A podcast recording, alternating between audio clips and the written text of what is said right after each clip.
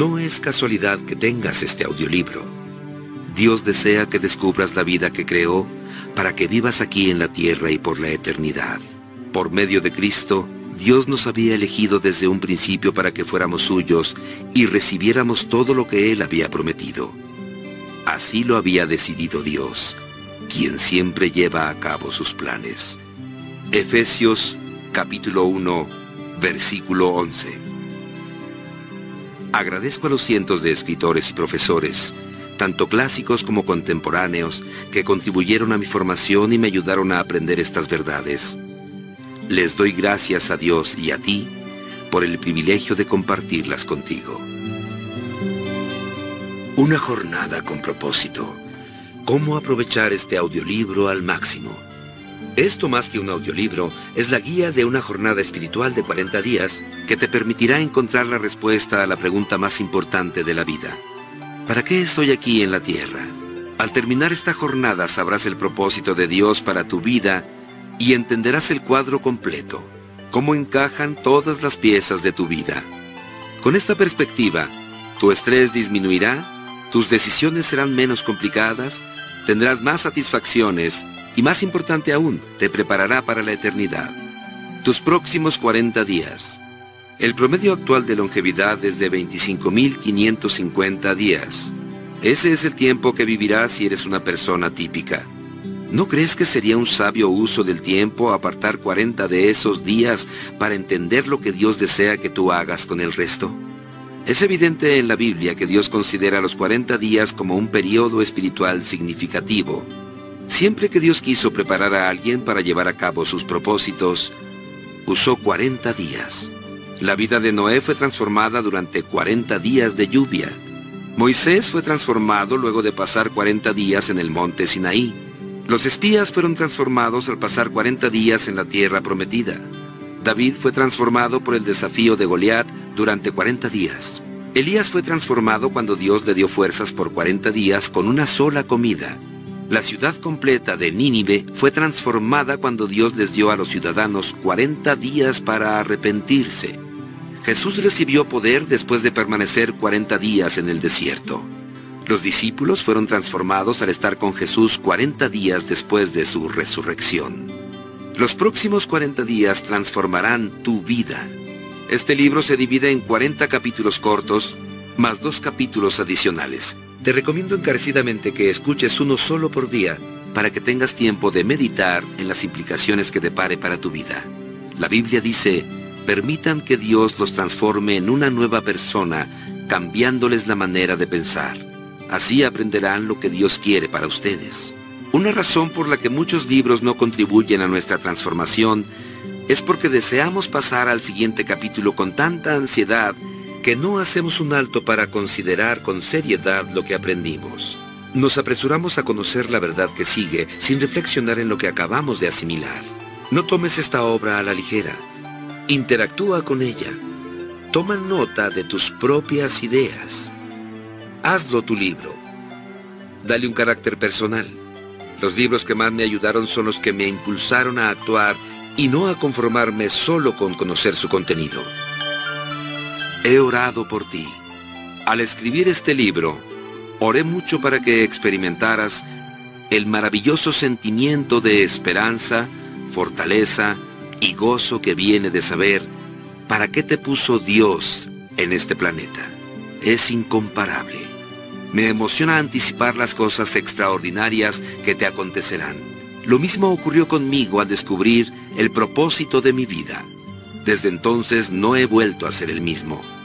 Puesto que sé cuáles son los beneficios, deseo desafiarte a que prosigas esta jornada espiritual en los próximos 40 días sin pasar por alto ni una lectura diaria. Es valioso para tu vida que dediques un tiempo para pensar en todo esto. Anótalo como una cita diaria en tu agenda. Si te comprometes a hacerlo, firmemos un pacto. Es más significativo cuando pones tu nombre en un compromiso. Si tienes alguna persona que te acompañe en esta jornada, pídele que firme también. Empecemos de una vez. Una nueva edición para una nueva...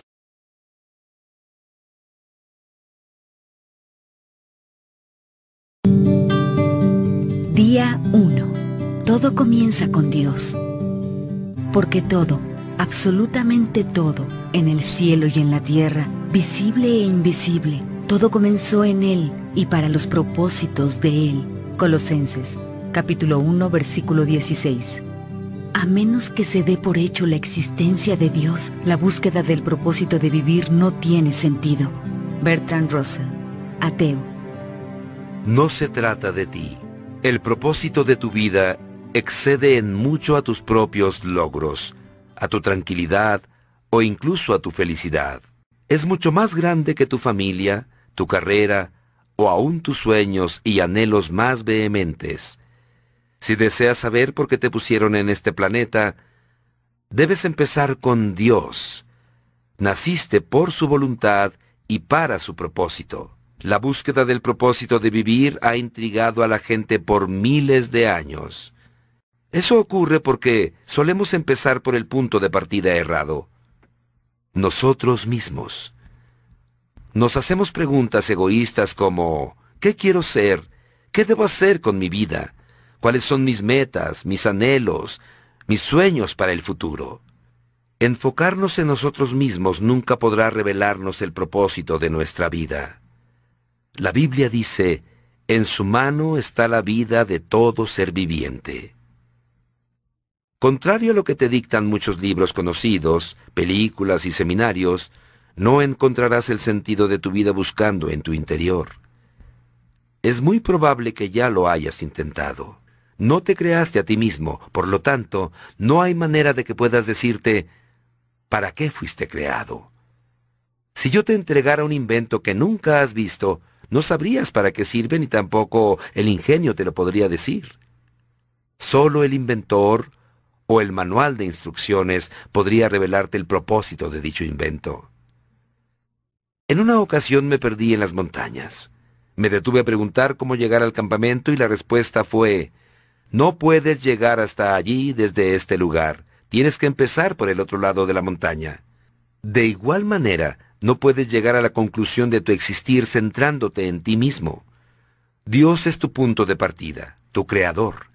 Existes tan solo porque Él desea que existas. Fuiste creado por Dios y para Dios.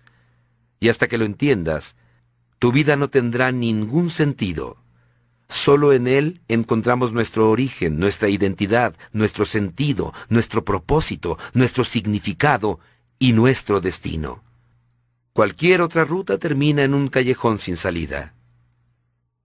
Muchos tratan de usar a Dios para su propio beneficio, pero eso es antinatural y está condenado al fracaso.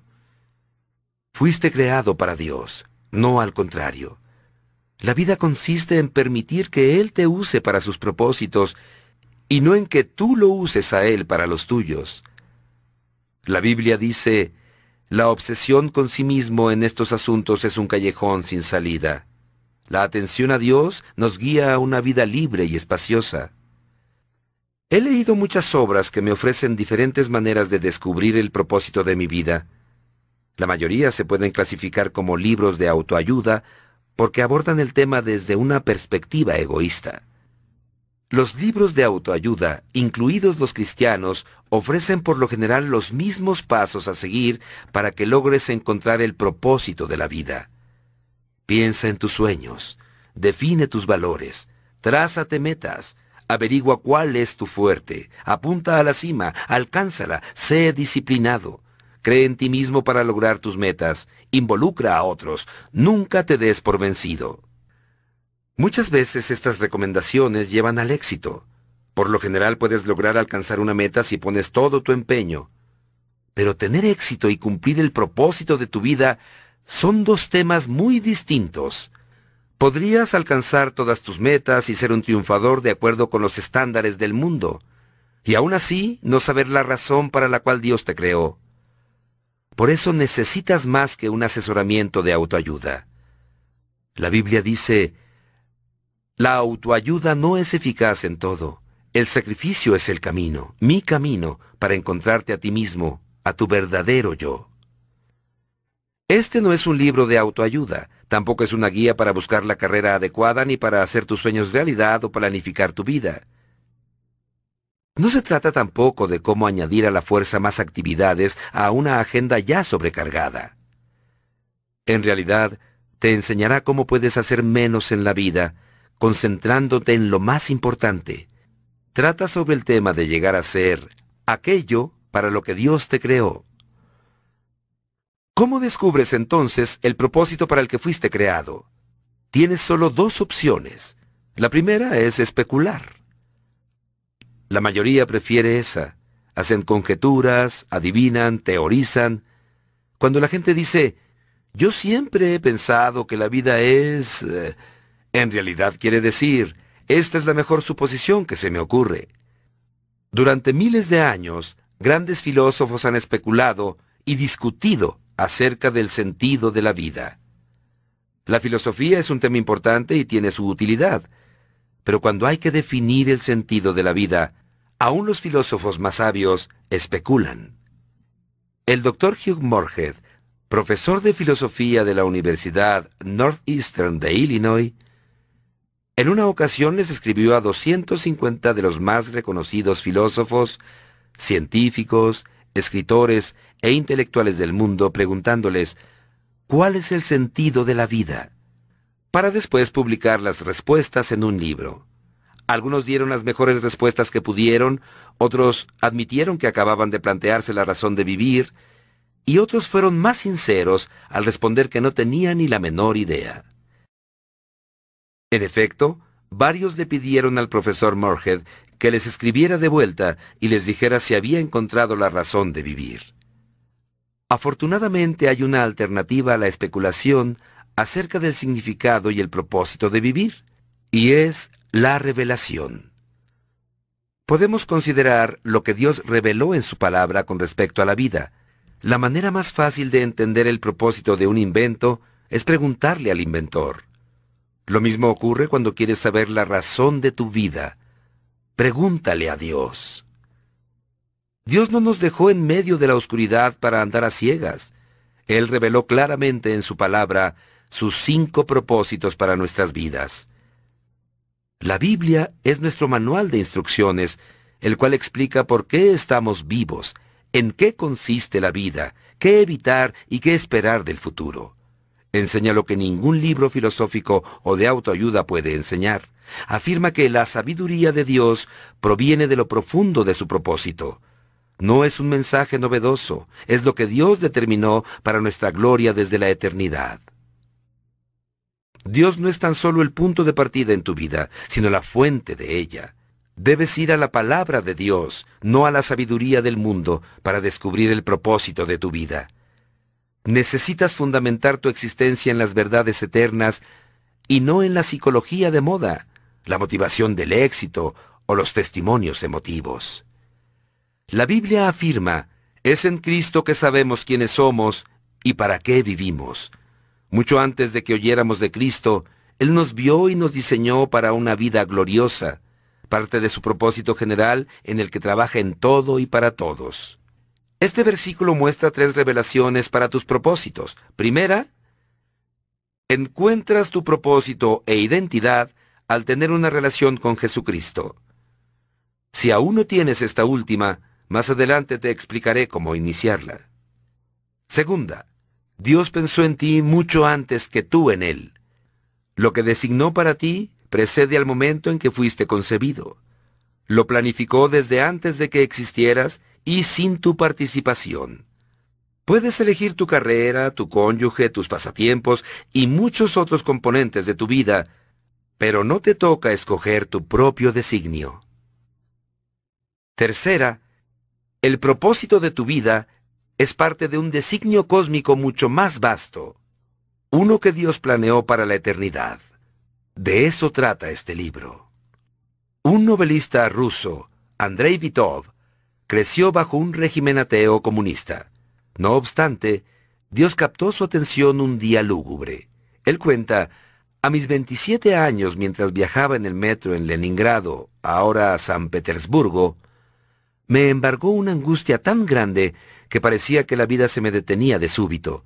El futuro se tornaba incierto y todo perdía significado. Repentinamente, como de la nada, apareció una frase que rezaba, La vida sin Dios carece de sentido. Para asombro mío, empecé a repetirla y me dejé llevar por esa frase como si fuera trasladado a través de una escalera. Al salir del metro, me encontré con la luz de Dios. Quizá has sentido confusión en cuanto a tu propósito en la vida. Felicidades. Estás a punto de entrar en la luz. Día 1. Pensando en mi propósito. Punto de reflexión. No se trata de mí. Versículo para recordar. Todo comenzó en Él y para los propósitos de Él. Colosenses, capítulo 1, versículo 16b. Pregunta para considerar. A pesar de toda la publicidad que me rodea, ¿qué puedo hacer para recordar que la vida consiste en vivirla para Dios y no para mí mismo?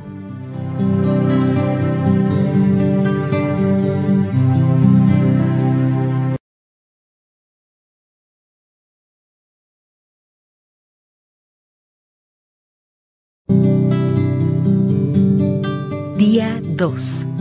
No eres un accidente. Yo soy tu creador. Te cuidé aún antes de que nacieras. Isaías, capítulo 44, versículo 2. Dios no juega a los dados. Albert Einstein. No eres un accidente. Tu nacimiento no fue un error o infortunio. Tu vida no es una casualidad de la naturaleza. Tus padres no te planificaron. Dios lo hizo. A él no le sorprendió tu nacimiento, es más, lo estaba esperando. Mucho antes de que fueras concebido por tus papás, Dios ya te había concebido en su mente. Él pensó en ti primero. No es a causa del destino, ni de la casualidad, ni de la suerte, ni tampoco es una coincidencia que en este mismo instante estés respirando. Tienes vida porque Dios quiso crearte. La Biblia dice, el Señor cumplirá en mí su propósito. Dios diseñó cada característica de tu cuerpo. Eligió tu raza a propósito, el color de tu piel, tu cabello y cualquier otro detalle. Hizo tu cuerpo a la medida tal y como Él lo quería. También dispuso todos los talentos naturales que posees y la singularidad de tu personalidad. La Biblia dice, Me conoces por dentro y por fuera, conoces cada hueso de mi cuerpo, Sabes cómo fui hecho, parte por parte, cómo fui esculpido. Puesto que Dios te hizo con un propósito, también decidió cuándo habrías de nacer y cuánto has de vivir. Él pensó de antemano en los días de tu vida, escogió tu momento exacto de nacer y de morir. La Biblia afirma, Tú viste cuando mi cuerpo fue cobrando forma en las profundidades de la tierra. Aún no había vivido un solo día cuando tú ya habías decidido cuánto tiempo viviría. Lo habías anotado en tu libro. Dios planificó también tu lugar de nacimiento y dónde vivirías para su propósito. Tu raza y nacionalidad no son un accidente. Dios no dejó nada al azar. Todo lo planificó para su propósito. La Biblia dice, de un solo hombre hizo él todas las naciones para que vivan en toda la tierra, y les ha enseñado el tiempo y el lugar en que deben vivir. Nada en tu vida es arbitrario. Todo tiene un propósito. Aún más impresionante es el hecho de que Dios decidió cómo nacerías. Dios planeó crearte a pesar de las circunstancias de tu nacimiento y quiénes serían tus padres. Daba igual si tus padres eran buenos, malos o indiferentes. Él sabía que esas dos personas, poseían la hechura genética exacta y necesaria para hacerte a ti a la medida tal y como él pensaba. Ellos tenían el ADN que Dios quería para crearte. Aunque haya padres ilegítimos, no hay hijos ilegítimos. Muchos hijos no son planeados por sus padres, sino por Dios. El propósito divino tuvo en cuenta el fallo humano, inclusive el pecado. Dios nunca hace nada por casualidad, ni tampoco comete errores. Él tiene un propósito para cada cosa que crea. Todo, aun los animales y las plantas, fue pensado por Dios. Incluso cada persona fue creada con un propósito en mente. El motivo de Dios para crearte fue su amor.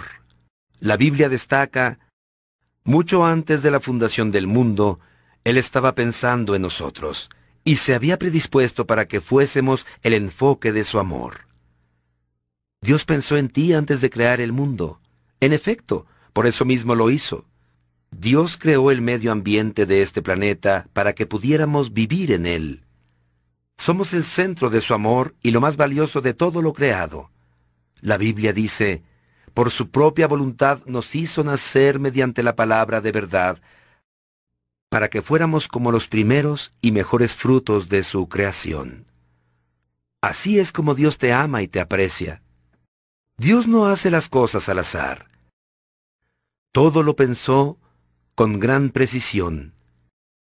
Mientras más sepan del universo los físicos, los biólogos y los demás científicos, mejor entenderemos que todo fue creado específicamente para nuestra existencia, con los requisitos exactos para que sea posible la vida humana. El doctor Michael Denton, investigador principal de genética molecular humana en la Universidad de Otago, en Nueva Zelanda, concluyó lo siguiente.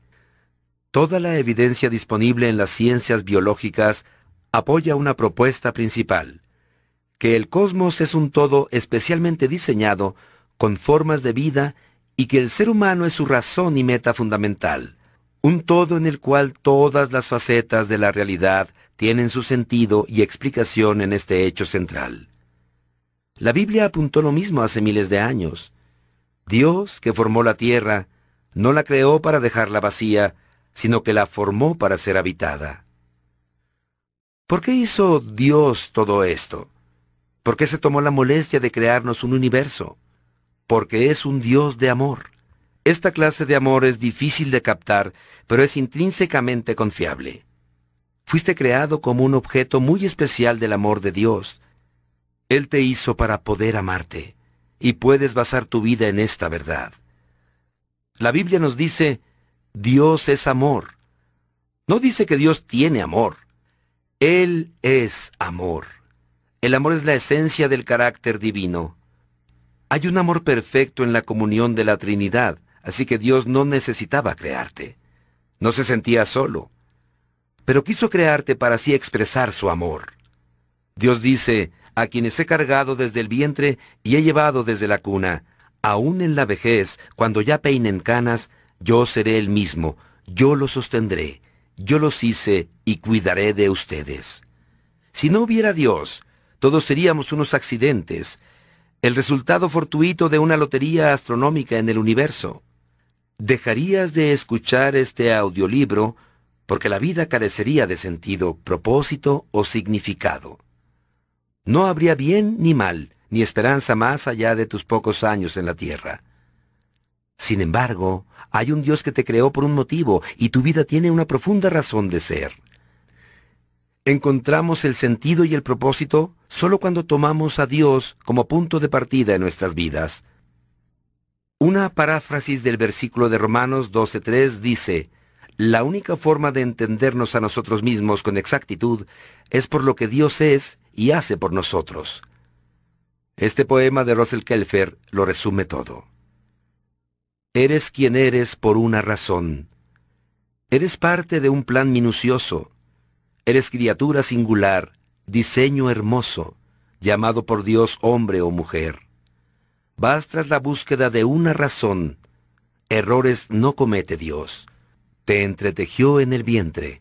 No eres ilusión. Eres justo lo que Él quería hacer. A quienes tienes por padres, Él eligió. Pese a cómo te sientas por ello, de acuerdo con su plan los escogió. Del Maestro llevan su sello. No fue fácil encarar esa emoción. Dios lloró al verte sufrir. Lo permitió para formar tu corazón, para que a su semejanza puedas vivir. Eres quien eres por una razón. La vara del Maestro te formó. Eres quien eres por amor. La verdad, hay un Dios.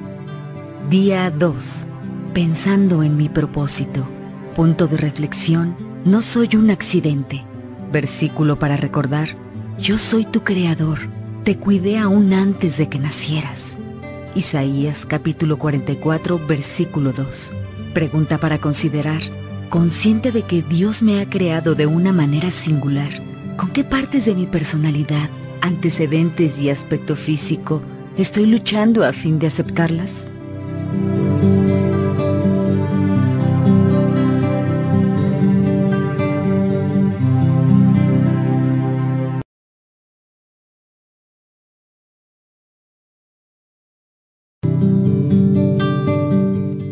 3. ¿Qué guía tu vida? Vi además que tanto el afán como el éxito en la vida despiertan envidias. Eclesiastés capítulo 4, versículo 4. El hombre sin propósito es como un barco sin timón, un soplo, nada, nadie. Thomas Carlyle. Todos tenemos algo que guía nuestras vidas. Los diccionarios definen el verbo guiar como mover, conducir o empujar. Ya sea que conduzcas un automóvil, claves algo o golpees una pelota de golf, eres tú quien guía, empuja o mueve ese objeto en ese instante. ¿Qué es lo que guía tu vida? Quizá lo que te guía en estos momentos sea un problema, un plazo o una exigencia. Puede que seas guiado por un mal recuerdo, un temor constante o una costumbre involuntaria. Hay cientos de circunstancias, razones y sentimientos que guían tu vida. A continuación te presento los cinco más comunes. A muchos los guía la culpa. Se pasan toda la vida huyendo de sus errores y ocultando su vergüenza. Quienes cargan culpa son controlados por sus recuerdos. Permiten que su futuro sea controlado por su pasado. Sin darse cuenta, se castigan a sí mismos, saboteando sus propios logros. Cuando Caín pecó, su culpa lo separó de la presencia de Dios, y el Señor le dijo, En el mundo serás un fugitivo errante. Eso describe hoy a la mayoría de la gente que va por la vida sin propósito alguno. Somos el resultado de nuestro pasado, pero no tenemos que ser prisioneros del mismo. El propósito de Dios no está sujeto a tu pasado. Él, que convirtió a un asesino llamado Moisés en un líder y a un cobarde llamado Gedeón en un héroe valiente, también puede hacer cosas increíbles con lo que te queda de vida. Dios es experto en proporcionarle un nuevo comienzo a la gente. La Biblia dice, Feliz el hombre a quien sus culpas y pecados le han sido perdonados por completo. A muchos los guía la ira y el resentimiento. Se aferran a heridas que nunca logran superar en vez de deshacerse del dolor por medio del perdón, lo mantienen una y otra vez en sus mentes. Los que viven motivados por el resentimiento se enclaustran e interiorizan su ira. Otros estallan y explotan ante los demás. Ambas reacciones son dañinas e inútiles. El resentimiento siempre te daña más a ti que a la persona con la que estás resentido. Mientras la persona que te ofendió quizá olvide la ofensa y siga su vida, tú continúas hirviendo de dolor, perpetuando el pasado. Escucha bien, los que te hicieron daño en el pasado no pueden seguir haciéndotelo a menos que te aferres al dolor por medio del resentimiento. Lo pasado, pasado está. Nada lo podrá cambiar. Te estás haciendo daño a ti mismo con tu amargura. Por tu propio bien, aprende de todo esto y libérate. La Biblia dice, entregarse a la amargura o a la pasión es una necedad que lleva a la muerte. A muchos los guía el temor. Sus temores pueden ser el resultado de una experiencia traumática, de falsas expectativas, de haber sido criados en un hogar de disciplina rígida o incluso de una predisposición genética. Cualquiera que fuere la causa, las personas condicionadas por el temor pierden oportunidades porque temen aventurarse a emprender cosas. Van a lo seguro evitando riesgos y tratando de mantener el statu quo. El temor es un tipo de cárcel que tú mismo te impones, impidiéndote llegar a ser lo que Dios desea que seas. Debes reaccionar contra eso con las armas de la fe y el amor. La Biblia dice, la persona que ama no tiene miedo. Donde hay amor no hay temor. Al contrario, el verdadero amor quita el miedo. Si alguien tiene miedo de que Dios lo castigue, es porque no ha aprendido a amar.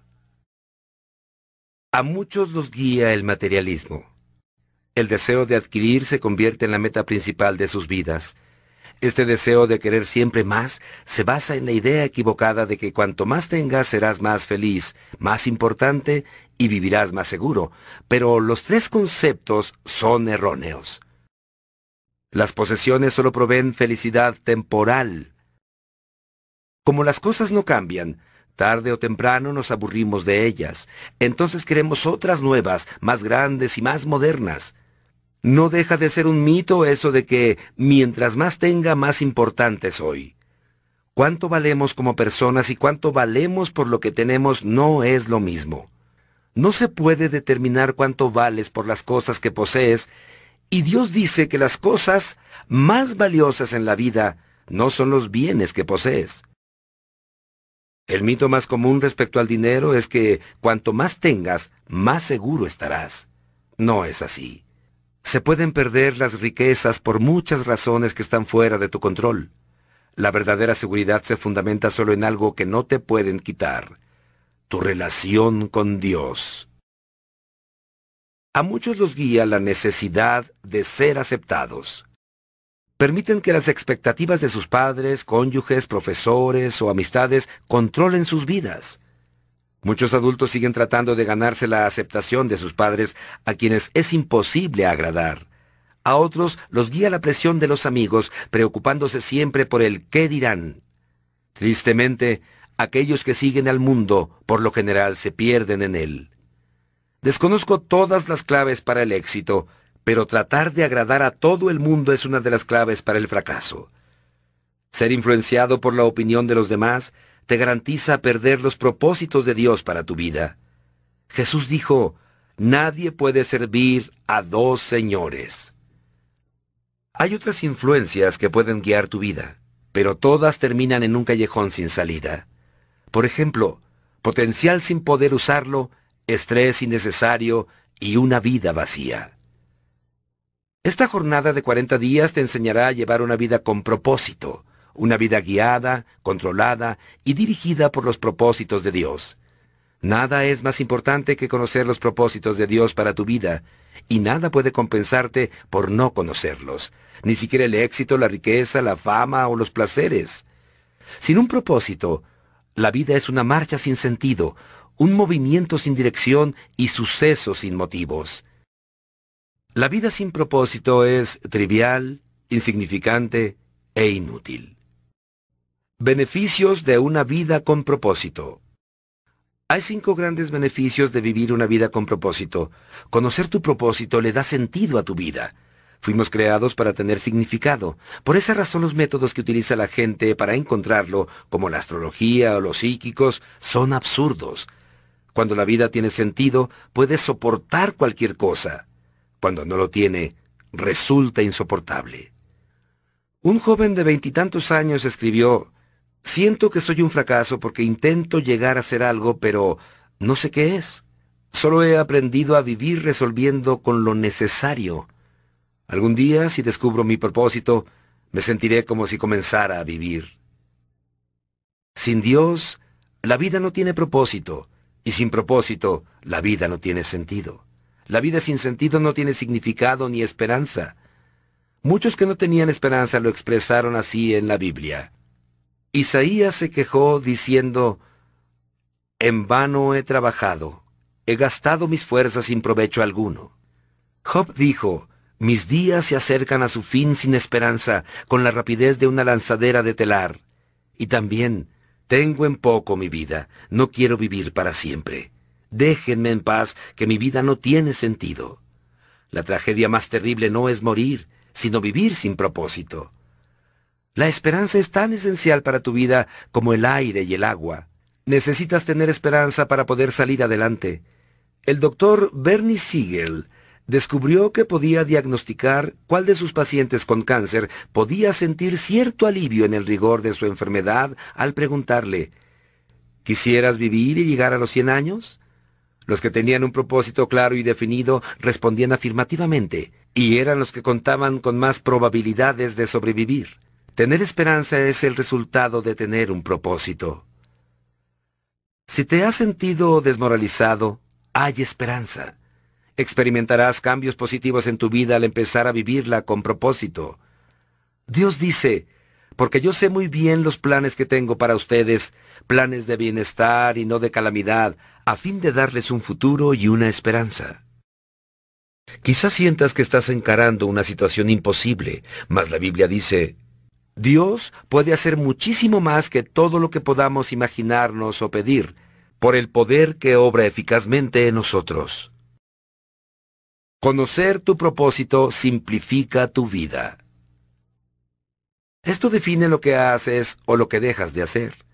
Tu propósito se convierte en el patrón que usarás para evaluar qué cosas son esenciales y cuáles no.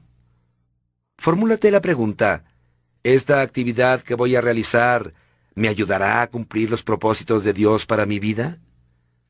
Sin un propósito definido no tienes fundamento alguno en que basar tus decisiones, distribuir tu tiempo y usar tus recursos. Entonces tomarás decisiones basadas en las circunstancias, las presiones y el estado anímico del momento. Los que no entienden su propósito suelen esforzarse demasiado, y eso causa estrés, cansancio y conflicto. Es imposible que logres hacer todo lo que los demás quieren que hagas. Solo tienes tiempo para hacer la voluntad de Dios. Si no logras terminarlo todo, significa que estás haciendo más de lo que Dios quiere que hagas. O quizá estás viendo demasiada televisión. Vivir con propósito nos lleva a un estilo de vida más sencillo y a un plan de actividades más saludable. La Biblia afirma, hay quien pretende ser rico y no tiene nada. Hay quien parece ser pobre y todo lo tiene te lleva también a tener tranquilidad. Al de propósito firme guardarás en perfecta paz, porque en ti confía. Conocer tu propósito enfoca tu vida. Eso hace que dirijas todo tu esfuerzo y energía a lo que es importante. Te conviertes en una persona efectiva al ser selectivo. Es natural que las cosas sin importancia nos distraigan. Jugamos a la ruleta rusa con nuestras vidas. Henry David Thoreau observó que la gente vive una vida de desesperación silenciosa. Pero hoy una descripción más exacta sería de distracción sin propósito. Muchas personas se asemejan a los giroscopios que giran con rapidez sin dirigirse a ningún lugar. Sin un propósito claro, seguirás cambiando de dirección, de trabajo, de relaciones, de iglesia y muchas cosas más, esperando que cada cambio pueda resolver la confusión o llenar el vacío de tu corazón. Piensas, esta vez quizás sea diferente, pero eso no resuelve tu verdadero problema, es decir, la carencia de enfoque o propósito. La Biblia dice, no sean insensatos, sino entiendan cuál es la voluntad del Señor. El poder de enfoque puede apreciarse con la luz. Un haz difuso tiene poco poder o impacto, pero puedes enfocarlo mejor concentrando su energía. Los rayos del sol, con la ayuda de una lupa, pueden ser dirigidos para quemar papel u hojarasca. Cuando la luz es enfocada aún más, como en los rayos láser, puede atravesar el acero. No hay nada tan impactante como una vida centrada, vivida con propósito. Los hombres y mujeres que han causado mayor impacto en la historia han sido personas con un enfoque bien definido. Por ejemplo, el apóstol Pablo propagó el cristianismo casi solo por todo el imperio romano. Una vida enfocada era su secreto. Él dijo, una cosa hago olvidando lo que queda atrás y esforzándome por alcanzar lo que está delante. Si deseas que tu vida impacte, enfócala. Ya deja de titubear. No trates de hacerlo todo. Haz menos. Tienes que deshacerte aún de las buenas actividades y concentrarte en hacer lo más importante. Nunca confundas actividad con productividad. Puedes estar ocupado sin propósito alguno. ¿Y de qué sirve? Pablo dijo, aquellos que queremos todo lo que Dios tiene, mantengámonos enfocados en la meta. Conocer tu propósito estimula tu vida. El propósito siempre produce entusiasmo.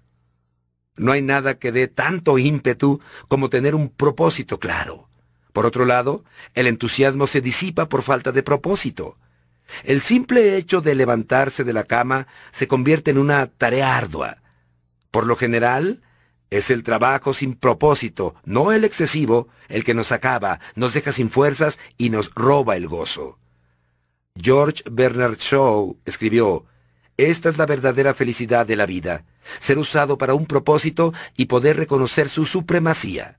Ser una fuerza de la naturaleza en lugar de algo inconstante, un saco de males y lamentos siempre quejándose de que el mundo no se ha dado a la tarea de hacerlo a uno feliz. Conocer tu propósito te prepara para la eternidad. Muchos se dan a la tarea de emplear toda su vida en crear en la tierra un legado duradero. Quieren que se les recuerde después de muertos. Pero al final, lo más importante no es lo que otros dicen de tu vida, sino lo que Dios diga. Muchos no se dan cuenta de que todos los logros personales son superados tarde o temprano. Las marcas se rompen, la reputación se desvanece y los homenajes se olvidan. La meta de James Dobson en la universidad era llegar a ser campeón de tenis. Se sintió orgulloso cuando pusieron su trofeo en un lugar prominente de la vitrina de exhibición. Años después, alguien se lo envió. Lo habían encontrado en un depósito de basura cuando estaban renovando el edificio universitario. James exclamó, Cuando pase el tiempo, alguien tirará a la basura todos tus trofeos. Vivir para dejar un legado terrenal es una meta que revela muy poca visión. El uso más sabio de tu tiempo es que edifiques un legado eterno. No fuiste puesto en la tierra para ser recordado, sino a fin de prepararte para la eternidad. Llegará el día en que estarás ante Dios, Él hará un inventario de tu vida, un examen final antes de que entres a la eternidad. La Biblia declara, todos tendremos que comparecer ante el tribunal de Dios. Así que cada uno de nosotros tendrá que dar cuentas de sí a Dios. Afortunadamente, Dios desea que todos pasemos este examen. Por eso nos ha dado las preguntas con anterioridad. Al leer la Biblia, podemos imaginar que Dios nos planteará dos preguntas decisivas. Primero, ¿qué hiciste con mi Hijo Jesucristo? Dios no cuestionará tu trasfondo religioso ni tu inclinación doctrinal. Lo único que tendrá relevancia será si aceptaste lo que Cristo hizo por ti y si aprendiste a amarlo y a confiar en Él. Jesús dijo, Yo soy el camino, la verdad y la vida. Nadie llega al Padre sino por mí. Segundo, ¿qué hiciste con lo que te entregué? ¿Qué hiciste con tu vida, dones, talentos, oportunidades, dinamismo, relaciones y recursos que Dios te dio? ¿Lo gastaste todo en ti mismo o lo usaste a fin de cumplir los propósitos para los que Dios te creó? El objetivo de este libro es prepararte para estas dos preguntas. La primera determinará dónde pasarás la eternidad. La segunda determinará qué harás en ella. Al concluir este libro, estarás listo para responder ambas preguntas. Día 3. Pensando en mi propósito. Punto de reflexión. Vivir con un propósito es el camino a la paz. Versículo para recordar. Al de propósito firme guardarás en perfecta paz, porque en ti confía. Isaías capítulo 26 versículo 3. Pregunta para considerar. ¿Cuál podrían decir mi familia y mis amigos es la fuerza que mueve mi vida. ¿Cuál quiero yo que sea?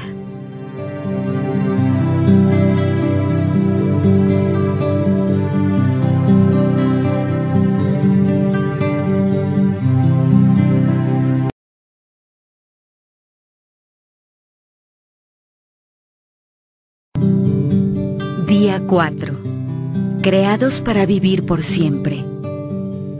Dios ha plantado eternidad en el corazón de los hombres. Eclesiastés capítulo 3 versículo 11. Seguramente Dios no hubiera creado un ser como el hombre para que solo existiera por un día. No, no, el hombre fue creado para la inmortalidad. Abraham Lincoln. Esta vida no lo es todo. La vida aquí en la tierra es solo el ensayo antes de la verdadera actuación estarás mucho más tiempo al otro lado de la muerte. En la eternidad que aquí.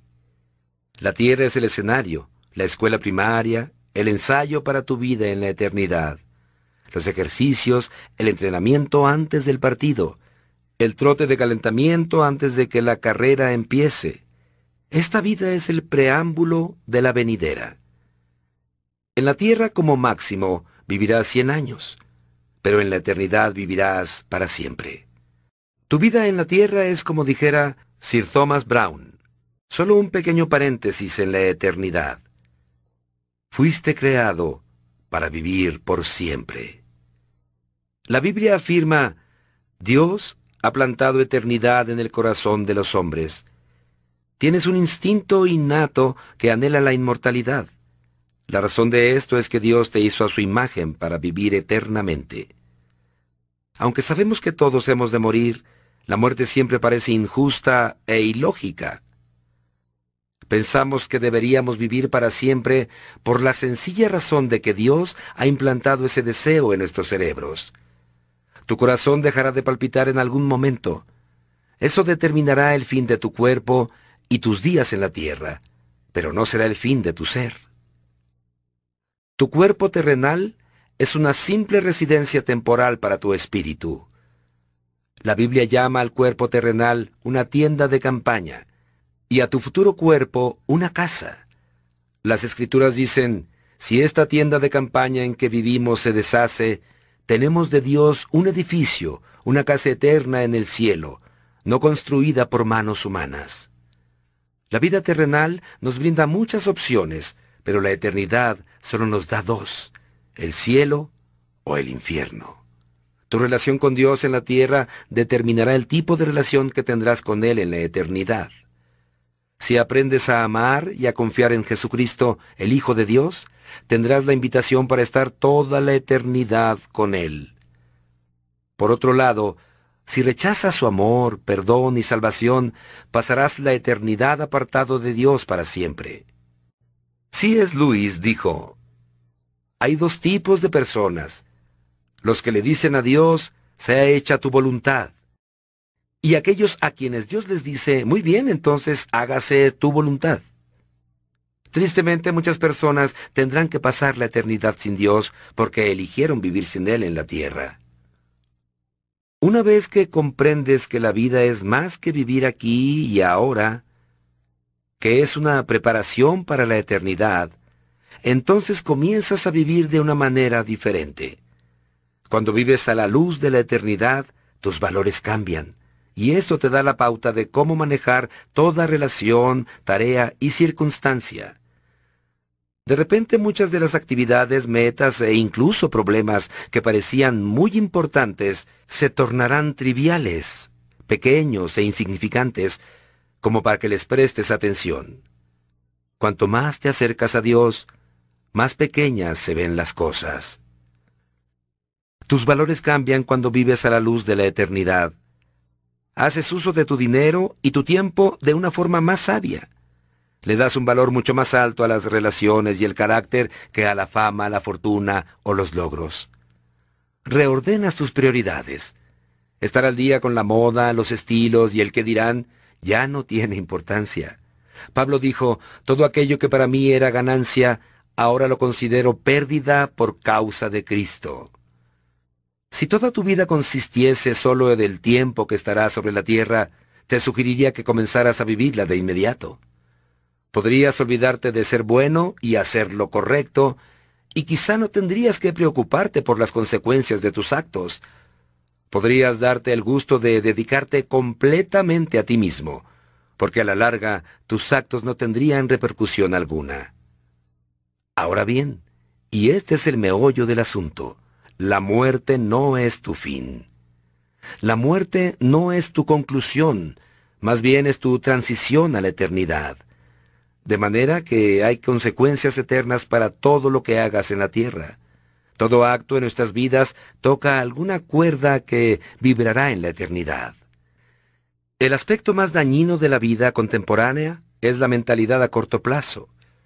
Para aprovechar tu vida al máximo, debes mantener en mente la visión de la eternidad y el valor de la misma en tu corazón. La vida es mucho más que vivir solo el momento. El hoy es la parte visible del témpano. La eternidad es el resto que no puedes ver porque está debajo de la superficie. ¿Cómo será la eternidad con Dios? En realidad, nuestra capacidad mental no puede imaginar toda la maravilla y la grandeza celestial. Sería como tratar de explicarle acerca de la Internet a una hormiga. Es inútil. Aún no se han inventado las palabras que pueden transmitir la experiencia de la eternidad. La Biblia dice, ningún ojo ha visto, ningún oído ha escuchado, ninguna mente humana ha concebido lo que Dios ha preparado para quienes lo aman. Ahora bien, Dios nos ha dado algunos destellos de la eternidad en su palabra. Sabemos que en este instante prepara un hogar eterno para nosotros. Nos volveremos a encontrar en el cielo con los seres queridos que eran creyentes. Seremos libres de todo dolor y sufrimiento, recompensados por nuestra fidelidad en la tierra y reasignados para trabajar en algo que nos agrade. No estaremos acostados, flotando en las nubes, tocando el arpa. Disfrutaremos de una relación ininterrumpida con Dios, y a su vez Él disfrutará de nosotros por siempre, sin límites y sin fin. Algún día Jesús dirá, Vengan ustedes a quienes mi Padre ha bendecido, reciban su herencia, el reino preparado para ustedes desde la creación del mundo. C.S. Lewis plasmó el concepto de eternidad en las últimas páginas de su serie de ficción para niños, Las Crónicas de Narnia. Para nosotros, este es el fin de todas las historias, mas para ellos fue el comienzo de la verdadera historia. La vida de ellos en este mundo ha sido tan solo el título y la portada. Y ahora por fin comenzará el primer capítulo de la gran historia que nadie ha leído en la tierra y continuará para siempre. Y cada capítulo es mejor que el anterior. Dios tiene un propósito para tu vida en la tierra, pero no termina aquí. Su plan comprende mucho más que unas cuantas décadas que pasarás en este planeta. Es mucho más que la oportunidad única de la vida. Dios te ofrece una oportunidad más allá de tu vida. La palabra de Dios dice, pero Dios cumple sus propios planes y realiza sus propósitos. La única ocasión en que la gente piensa en la eternidad es en los funerales, y suele ser de una manera superficial teniendo ideas sentimentales basadas en la ignorancia. Quizá consideres que resulta morboso pensar en la muerte, pero en realidad es contraproducente vivir negándola y no considerar lo que es inevitable. Solo un necio puede andar por la vida sin prepararse para lo que todos sabemos que debe ocurrir. Debes pensar más en la eternidad, no menos. De la misma manera que estuviste nueve meses en el vientre de tu madre, sin ser esto un fin en sí mismo, sino una preparación para la vida, así es esta vida una preparación para la otra. Si tienes una relación con Dios por medio de Jesucristo, no debes temer a la muerte, que es la puerta a la eternidad. Será la última hora de tu vida en la tierra, pero no el fin de tu ser. En lugar de ser el fin de tu vida, será tu cumpleaños en la vida eterna la Biblia afirma, amigos, este mundo no es su hogar, así que no se acomoden en él. No complazcan a su ego a expensas de su alma. Cuando medimos nuestro tiempo en la tierra, comparado con la eternidad, es como un abrir y cerrar de ojos. Pero las consecuencias del mismo duran para siempre. Las obras de esta existencia son el destino de la otra vida. Debemos pensar que por eso mantenemos siempre la confianza, aunque sabemos que mientras vivamos en este cuerpo estaremos alejados del Señor. Hace años un popular eslogan motivaba a la gente a vivir cada día. Este es el primer día del resto de tu vida. En realidad sería más sabio vivir cada día como si fuese el último. Matthew Henry acertó. La responsabilidad de cada día debería ser prepararnos para nuestro día final. Día 4. Pensando en mi propósito. Punto de reflexión. La vida es mucho más que vivir el momento. Versículo para recordar. El mundo se acaba con sus malos deseos, pero el que hace la voluntad de Dios permanece para siempre. Primera de Juan, capítulo 2, versículo 17. Pregunta para considerar. Ya que fui creado para vivir para siempre, ¿qué debería dejar de hacer? y qué debiera comenzar a hacer hoy.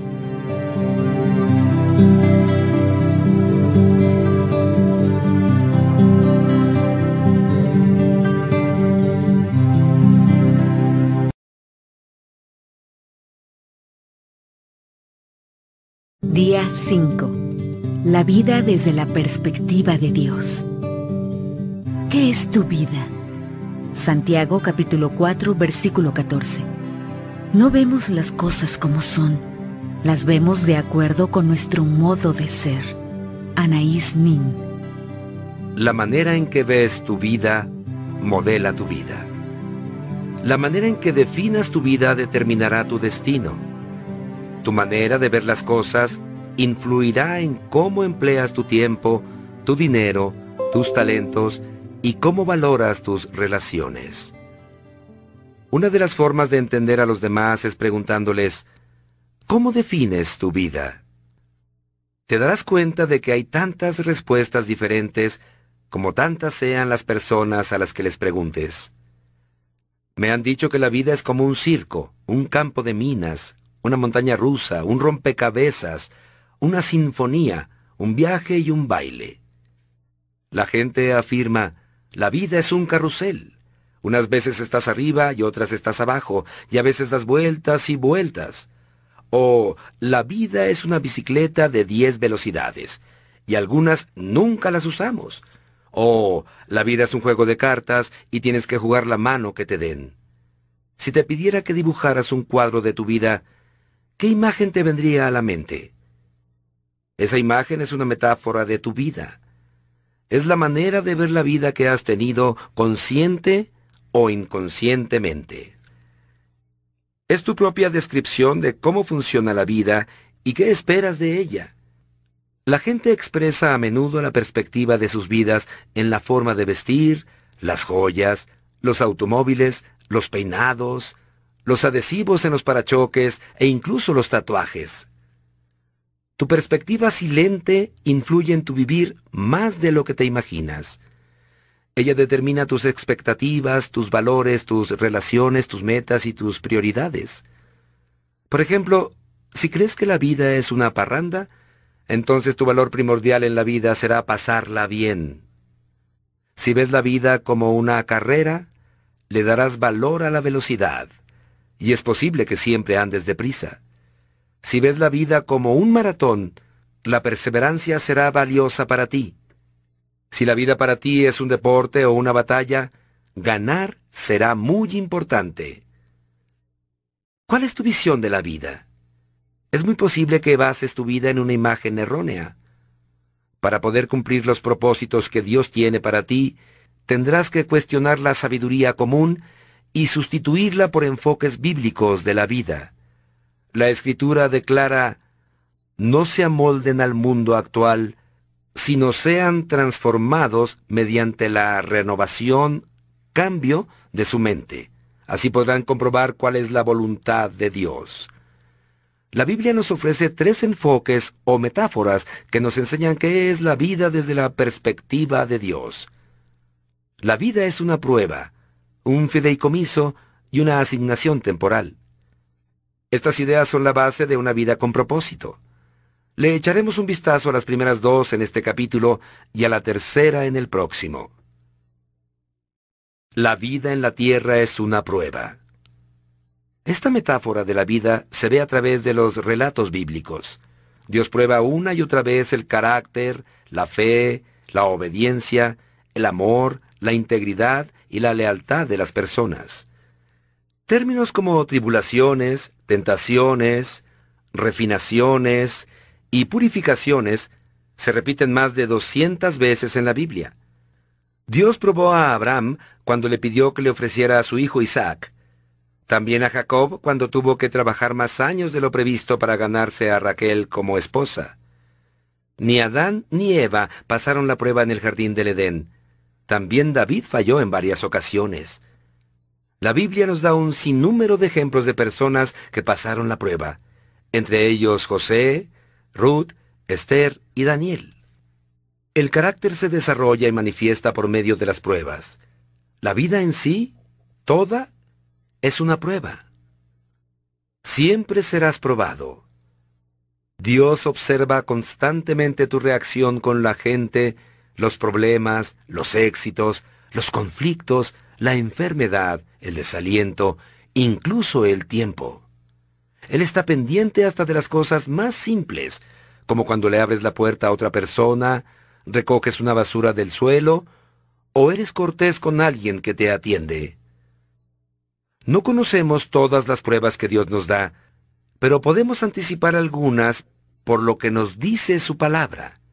Serás probado mediante cambios drásticos, promesas retrasadas, pruebas difíciles, oraciones no contestadas, críticas inmerecidas e incluso tragedias sin sentido. He podido comprobar en mi propia vida cómo Dios prueba mi fe en los problemas, cómo prueba dónde está mi esperanza al ver cómo uso mis posesiones y cómo prueba mi amor a través de las personas. Una prueba muy importante consiste en ver cómo actúas cuando no puedes sentir la presencia de Dios en tu vida. A veces Dios se aleja intencionalmente y no sentimos su cercanía. Un rey llamado Ezequías pasó por esta prueba. La escritura dice, Dios se retiró de Ezequías para probarlo y descubrir todo lo que había en su corazón. Ezequías había disfrutado de una relación muy cercana con Dios, pero en un momento crucial de su vida, el Señor se apartó de él para probar su carácter y revelar una debilidad, a fin de prepararlo para una responsabilidad mayor. Cuando entiendes que la vida es una prueba, te das cuenta de que nada es insignificante para ti. Aún los percances más pequeños tienen significado para el desarrollo de tu carácter. Cada día es importante y cada segundo es una oportunidad para hacer crecer y profundizar tu carácter, para demostrar amor y depender de Dios. Algunas pruebas parecen abrumadoras y otras ni siquiera las sientes, pero todas ellas tienen implicaciones eternas. Lo bueno es que Dios desea que sobrepases las pruebas de la vida y Él nunca permite que las que enfrentas sean mayores que la gracia que Él te otorga para sobrellevarlas. La escritura dice, pero Dios es fiel y no permitirá que ustedes sean tentados más allá de lo que puedan aguantar. Más bien, cuando llegue la tentación, Él les dará también una salida a fin de que puedan resistir. Cada vez que superas una prueba, Dios toma nota y hace planes para recompensarte en la eternidad. Santiago dice, Dichoso el que resiste la tentación, porque al salir aprobado, recibirá la corona de la vida que Dios ha prometido a quienes lo aman. La vida en la tierra es un fideicomiso. Esta es la segunda metáfora bíblica de la vida. Nuestro tiempo en la tierra, nuestro ímpetu, inteligencia, oportunidades, relaciones y recursos son todos los dones que Dios nos ha confiado para cuidar y administrar. Somos mayordomos de todo lo que Él nos da. Este concepto de mayordomía comienza cuando reconocemos que Dios es el dueño de todos y de todo en la tierra. La Biblia afirma, del Señor es la tierra y todo cuanto hay en ella, el mundo y cuantos lo habitan. La verdad es que no poseemos nada en nuestra breve estadía en la tierra. Dios nos presta la tierra mientras estamos aquí. Era propiedad de Dios antes de que llegaras y se la prestará a otro cuando mueras la llegas a disfrutar solo por un tiempo. Cuando Dios creó a Adán y a Eva, les entregó el cuidado de su creación y los nombró administradores de su propiedad. La escritura dice, y les dio su bendición. Tengan muchos, muchos hijos, llenen el mundo y gobiernenlo, dominen a los peces y a las aves y a todos los animales que se arrastran. El primer trabajo que Dios les dio a los humanos fue administrar y cuidar las cosas de Él en la tierra. Este papel nunca ha sido abolido. Es parte de nuestro propósito. Todo aquello que disfrutemos debemos tratarlo como un encargo que Dios ha puesto en nuestras manos. Su palabra dice, ¿qué tienes que no hayas recibido? Y si lo recibiste, ¿por qué presumes como si no te lo hubieran dado? Unos años atrás, una pareja nos permitió a mi esposa y a mí quedarnos en su preciosa casa de playa en Hawái para unas vacaciones. Era una experiencia que nosotros mismos no habríamos podido costear, así que la disfrutamos muchísimo. Nos dijeron, úsenla como si fuera suya. Y así lo hicimos. Nadamos en la piscina, comimos lo que había en el refrigerador, usamos las toallas y la vajilla, y hasta saltamos sobre las camas. Pero supimos en todo momento que en realidad no era nuestra. así que tuvimos un cuidado especial de todo. Disfrutamos de los beneficios de usar la casa sin poseerla. Nuestra cultura dice, si no es tuyo, no lo cuides. Pero los cristianos vivimos bajo otra norma. Como Dios es el dueño, tengo que cuidarlo lo mejor que pueda. La Biblia afirma, a los que reciben un encargo se les exige que demuestren ser dignos de confianza. Jesús en muchas ocasiones se refirió a la vida como un encargo que se nos ha entregado, y narró muchas historias para ilustrar esta responsabilidad hacia Dios. En el relato de los talentos, un hombre de negocios confía sus riquezas a sus siervos. Al regresar, evalúa la responsabilidad de cada siervo y los recompensa equitativamente. El dueño dice, Hiciste bien, siervo bueno y fiel. En lo poco has sido fiel, te pondré a cargo de mucho más. Ven a compartir la felicidad de tu Señor. Al fin de tu vida en la tierra serás evaluado y recompensado de acuerdo con la manera en que uses lo que Dios te confió. Eso significa todo lo que hagas hasta las tareas más simples, tienen repercusión eterna. Si todo lo tratas como un encargo con responsabilidad, Dios promete tres recompensas en la eternidad. La primera, Dios te dará su aprobación y te dirá, buen trabajo, bien hecho. Segundo, se te dará un ascenso y una responsabilidad mayor en la eternidad. Te pondré a cargo de muchas cosas. Entonces serás honrado con un festejo. Ven y comparte la felicidad del Maestro.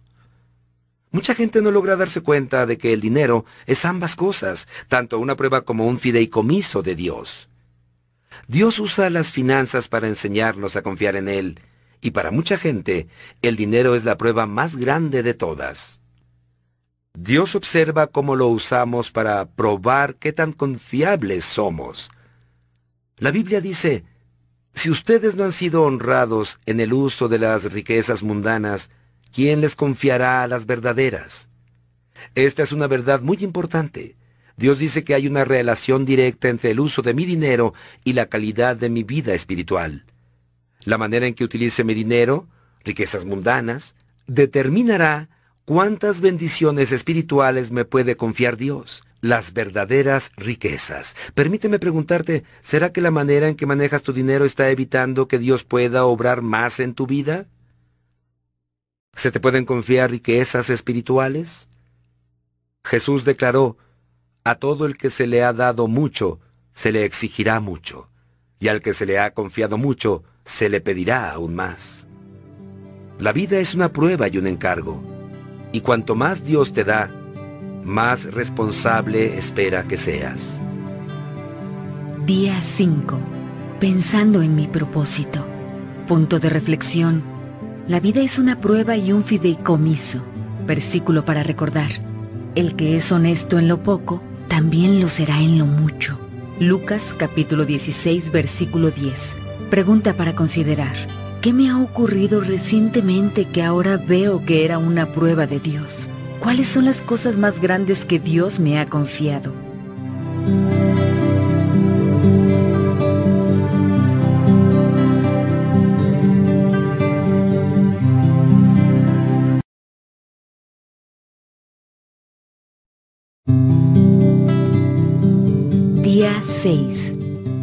La vida es una asignación temporal. Señor, recuérdame cuán breve es mi tiempo sobre la tierra. Recuérdame que mis días están contados y que mi vida se acaba. Salmo 39, versículo 4. Estoy de paso en este mundo. Salmo 119, versículo 19. La vida en la tierra es una asignación temporal. La Biblia está llena de metáforas que enseñan la naturaleza de lo breve, temporal y transitorio de la vida terrena. La vida se describe como un vapor, uno que corre rápido, un soplo de aliento y un rastro de humo. La escritura declara, nosotros nacimos ayer, nuestros días en este mundo son como una sombra. Para hacer buen uso de tu vida, nunca debes olvidar dos verdades. Primero, la vida comparada con la eternidad, es extremadamente breve. Segundo, la tierra es tan solo una residencia temporal. No vas a estar aquí por mucho tiempo, Así que no te apegues demasiado. Pídele a Dios que te ayude a ver la vida en la tierra a través de sus ojos. David oró, Dios mío, hazme saber cuál será mi fin y cuánto tiempo me queda de vida. Hazme saber cuán corta es mi vida. La Biblia compara constantemente la vida en la tierra con vivir en un país extranjero. Este no es tu hogar permanente o tu destino final. Estás aquí de paso visitando la tierra. La Biblia emplea términos como extranjero, peregrino, advenedizo, extraño, visitante y viajero para describir nuestra corta estadía en la tierra. El salmista dijo, Estoy de paso en este mundo. Y Pedro explicó que, si tú llamas Padre a Dios, Vive tu tiempo en esta tierra como si estuvieras de paso. Vivo en California, donde muchas personas de todas partes del mundo se han mudado para trabajar aunque mantienen la ciudadanía de sus respectivos países. Se les pide que lleven consigo una tarjeta de residencia conocida como Green Card, que les permite trabajar aquí aunque no sean ciudadanos. Los cristianos deberíamos llevar tarjetas verdes, green cards espirituales, para recordarnos que nuestra ciudadanía está en los cielos. Dios afirma que sus hijos deberían pensar sobre la vida de una manera muy distinta a la de los no creyentes. Solo piensan en lo terrenal. En cambio, nosotros somos ciudadanos del cielo, de donde anhelamos recibir al Señor Jesucristo. Los verdaderos creyentes saben que la vida es mucho más que los pocos años que vivimos sobre este planeta. Tu identidad está en la eternidad y tu patria es el cielo. Cuando entiendas esta verdad, dejarás de preocuparte por tenerlo todo en la tierra. Dios es muy tajante en cuanto al peligro de vivir para el momento, adoptando los valores, prioridades y estilos de vida del mundo que nos rodea. Coquetear con las tentaciones de este mundo es lo que Dios llama adulterio espiritual. La Biblia destaca, ¿no saben que la amistad con el mundo es enemistad con Dios? Si alguien quiere ser amigo del mundo, se vuelve enemigo de Dios. Imagina que tu país te pidiera que fueras embajador en una nación enemiga. Tendrías que aprender un idioma nuevo y adaptarte a algunas costumbres y diferencias culturales para poder ser cortés y cumplir tu misión. Siendo embajador no podrías aislarte de tu enemigo. Para cumplir con tu misión, tendrías que estar en contacto e identificarte con ellos. Supongamos que te adaptas tanto a ese país extranjero que te llega a gustar mucho y lo prefieres a tu patria. Tu compromiso y lealtad cambiarían. Comprometerías tu papel de embajador. En lugar de representar a tu país, estarías actuando como el enemigo. Serías un traidor. La Biblia afirma que somos embajadores de Cristo. Tristemente hay muchos cristianos que han traicionado a su rey y su reino han llegado a la necia conclusión de que esta tierra es su hogar porque viven en ella. Y no es así. La palabra de Dios es muy clara en esto. Queridos hermanos, les ruego como extranjeros y peregrinos en este mundo, que se aparten de los deseos pecaminosos que combaten contra la vida. Dios nos advierte que no nos aferremos mucho a lo que está a nuestro alrededor, porque es temporal. Se nos advierte que los que disfrutan las cosas de este mundo vivan como si no disfrutaran de ellas, porque este mundo, en su forma actual, está por desaparecer. En comparación con otros siglos, nunca ha sido tan fácil vivir como se vive hoy en el mundo occidental. Actualmente somos bombardeados con toda clase de entretenimientos, diversiones y la complacencia de todos nuestros gustos personales. Hoy en día, con todos los fascinantes entretenimientos de los que estamos rodeados, lo cautivador de los medios informativos y todas las cosas nuevas que existen para explorar nuevas experiencias, es fácil olvidar que la vida no consiste en la búsqueda de la felicidad. Solo cuando recordamos que la vida es una prueba, un fideicomiso y una asignación temporal, es que el enamoramiento con estas cosas pierde el dominio sobre nuestras vidas. Nos estamos preparando para algo mejor, Así que no nos fijamos en lo visible, sino lo invisible, ya que lo que se ve es pasajero, mientras que lo que no se ve es eterno.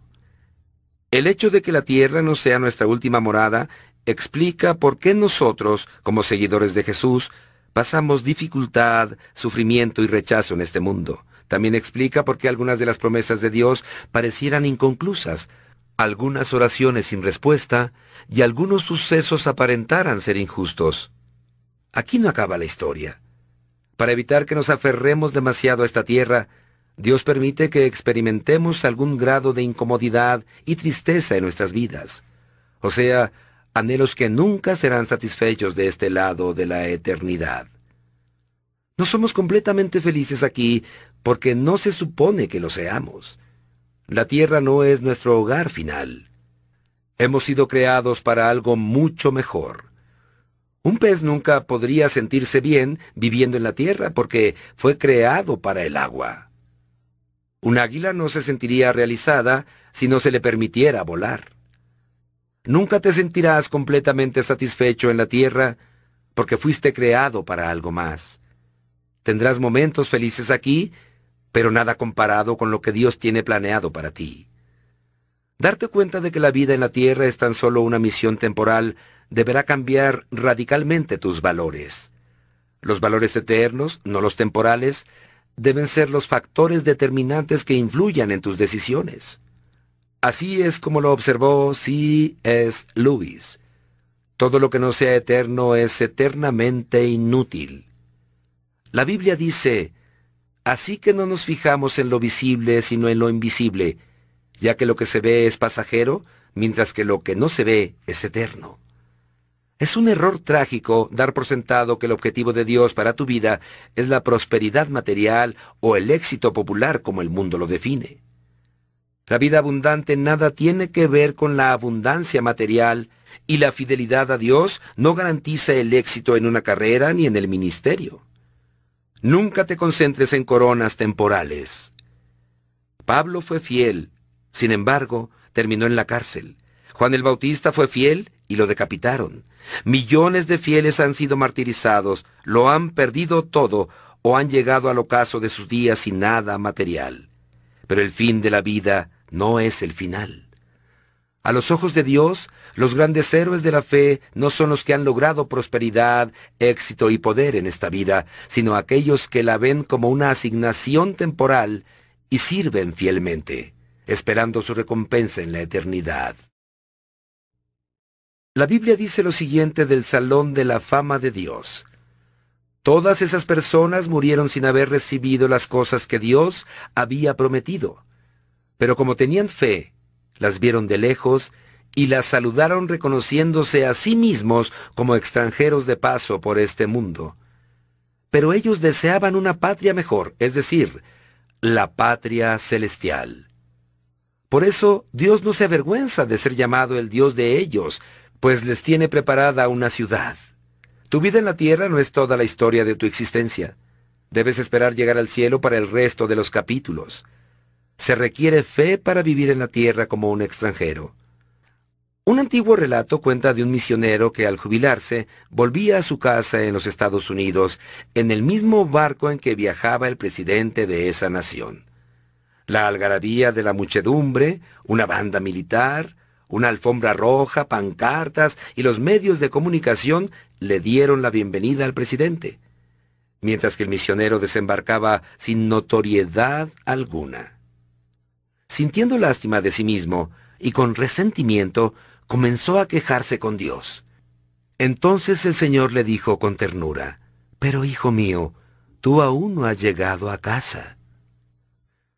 No llegarás a casa hasta dos segundos antes que solloses, ¿Por qué le di tanta importancia a las cosas que eran temporales? ¿En qué estaba pensando?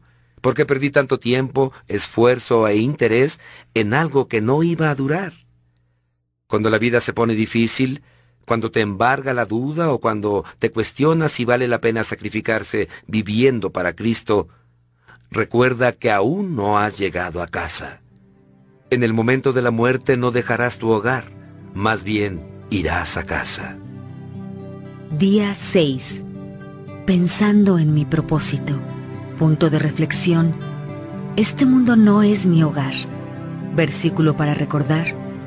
Así que no nos fijamos en lo visible, sino en lo invisible, ya que lo que se ve es pasajero mientras que lo que no se ve es eterno. Segunda de Corintios, capítulo 4, versículo 18. Pregunta para considerar. ¿Cómo debería cambiar mi manera de vivir hoy? ¿El hecho de que la vida en la tierra es solo una asignación temporal?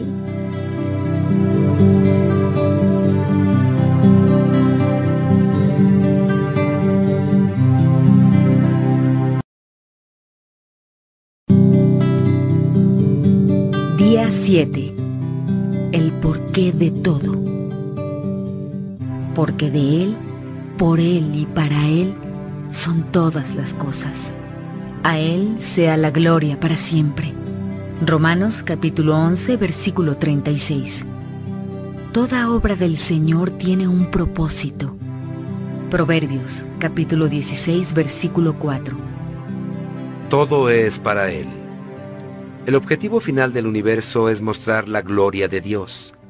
La gloria de Dios es el porqué de la existencia de todo, incluida tu persona. Dios hizo todo para su gloria. Sin la gloria de Dios, no habría nada. ¿Qué es la gloria de Dios? Es Dios. Es la esencia de su naturaleza, el peso de su importancia, el brillo de su esplendor, la demostración de su poder y la atmósfera de su presencia. La gloria de Dios es la expresión de su bondad y todas las demás cualidades intrínsecas y eternas de su persona. ¿Dónde está la gloria de Dios? Observa a tu alrededor. Todo lo que Dios creó refleja de una u otra manera su gloria.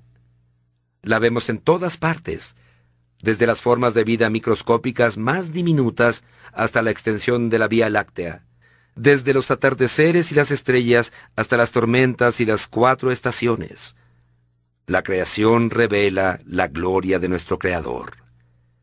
En la naturaleza aprendemos que Dios es poderoso, que disfruta de la variedad, ama la belleza, es organizado, sabio y creativo.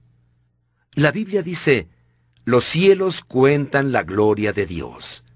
A través de la historia, Dios ha revelado su gloria a personas en distintas circunstancias.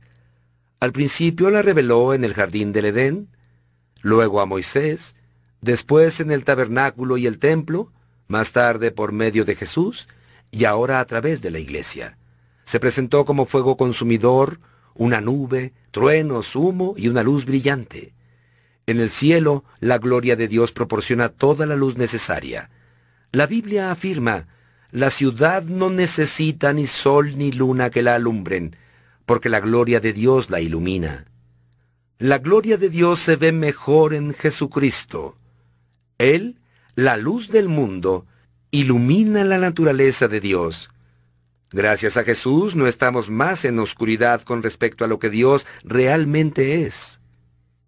La Escritura dice, el Hijo es el resplandor de la gloria de Dios. Jesús vino al mundo para que pudiéramos entender cabalmente la gloria de Dios. Su palabra declara que aquel que es la palabra se hizo hombre y vivió entre nosotros, y hemos visto su gloria. La gloria que recibió del Padre por ser su Hijo único, abundante en amor y verdad. Dios posee una gloria inherente porque es Dios. Es así por naturaleza. No podemos agregarle nada a esa gloria, así como tampoco nos sería posible hacer que el sol brillara con más intensidad. El mandamiento que tenemos es que debemos reconocer su gloria, honrar su gloria, declarar su gloria, alabar su gloria, reflejar su gloria y vivir para su gloria. ¿Por qué? Porque Dios se lo merece, le debemos toda la honra que seamos capaces de darle. Su palabra afirma, Digno eres, Señor y Dios nuestro, de recibir la gloria, la honra y el poder, porque tú creaste todas las cosas. En todo el universo hay solo dos creaciones de Dios que fallaron en darle gloria. Los ángeles caídos, los demonios, y nosotros, las personas. Todo pecado, por naturaleza, implica fallar en darle gloria a Dios. Pecar es amar cualquier cosa más que a Él. Negarse a darle la gloria a Dios Es una rebeldía vanidosa. El pecado que provocó la caída de Satanás y la nuestra también. De distinta manera, todos hemos vivido para nuestra propia gloria y no para la de Dios. Su palabra declara que todos han pecado y están privados de la gloria de Dios. Ninguno de nosotros le hemos dado a Dios toda la gloria que merece de parte nuestra.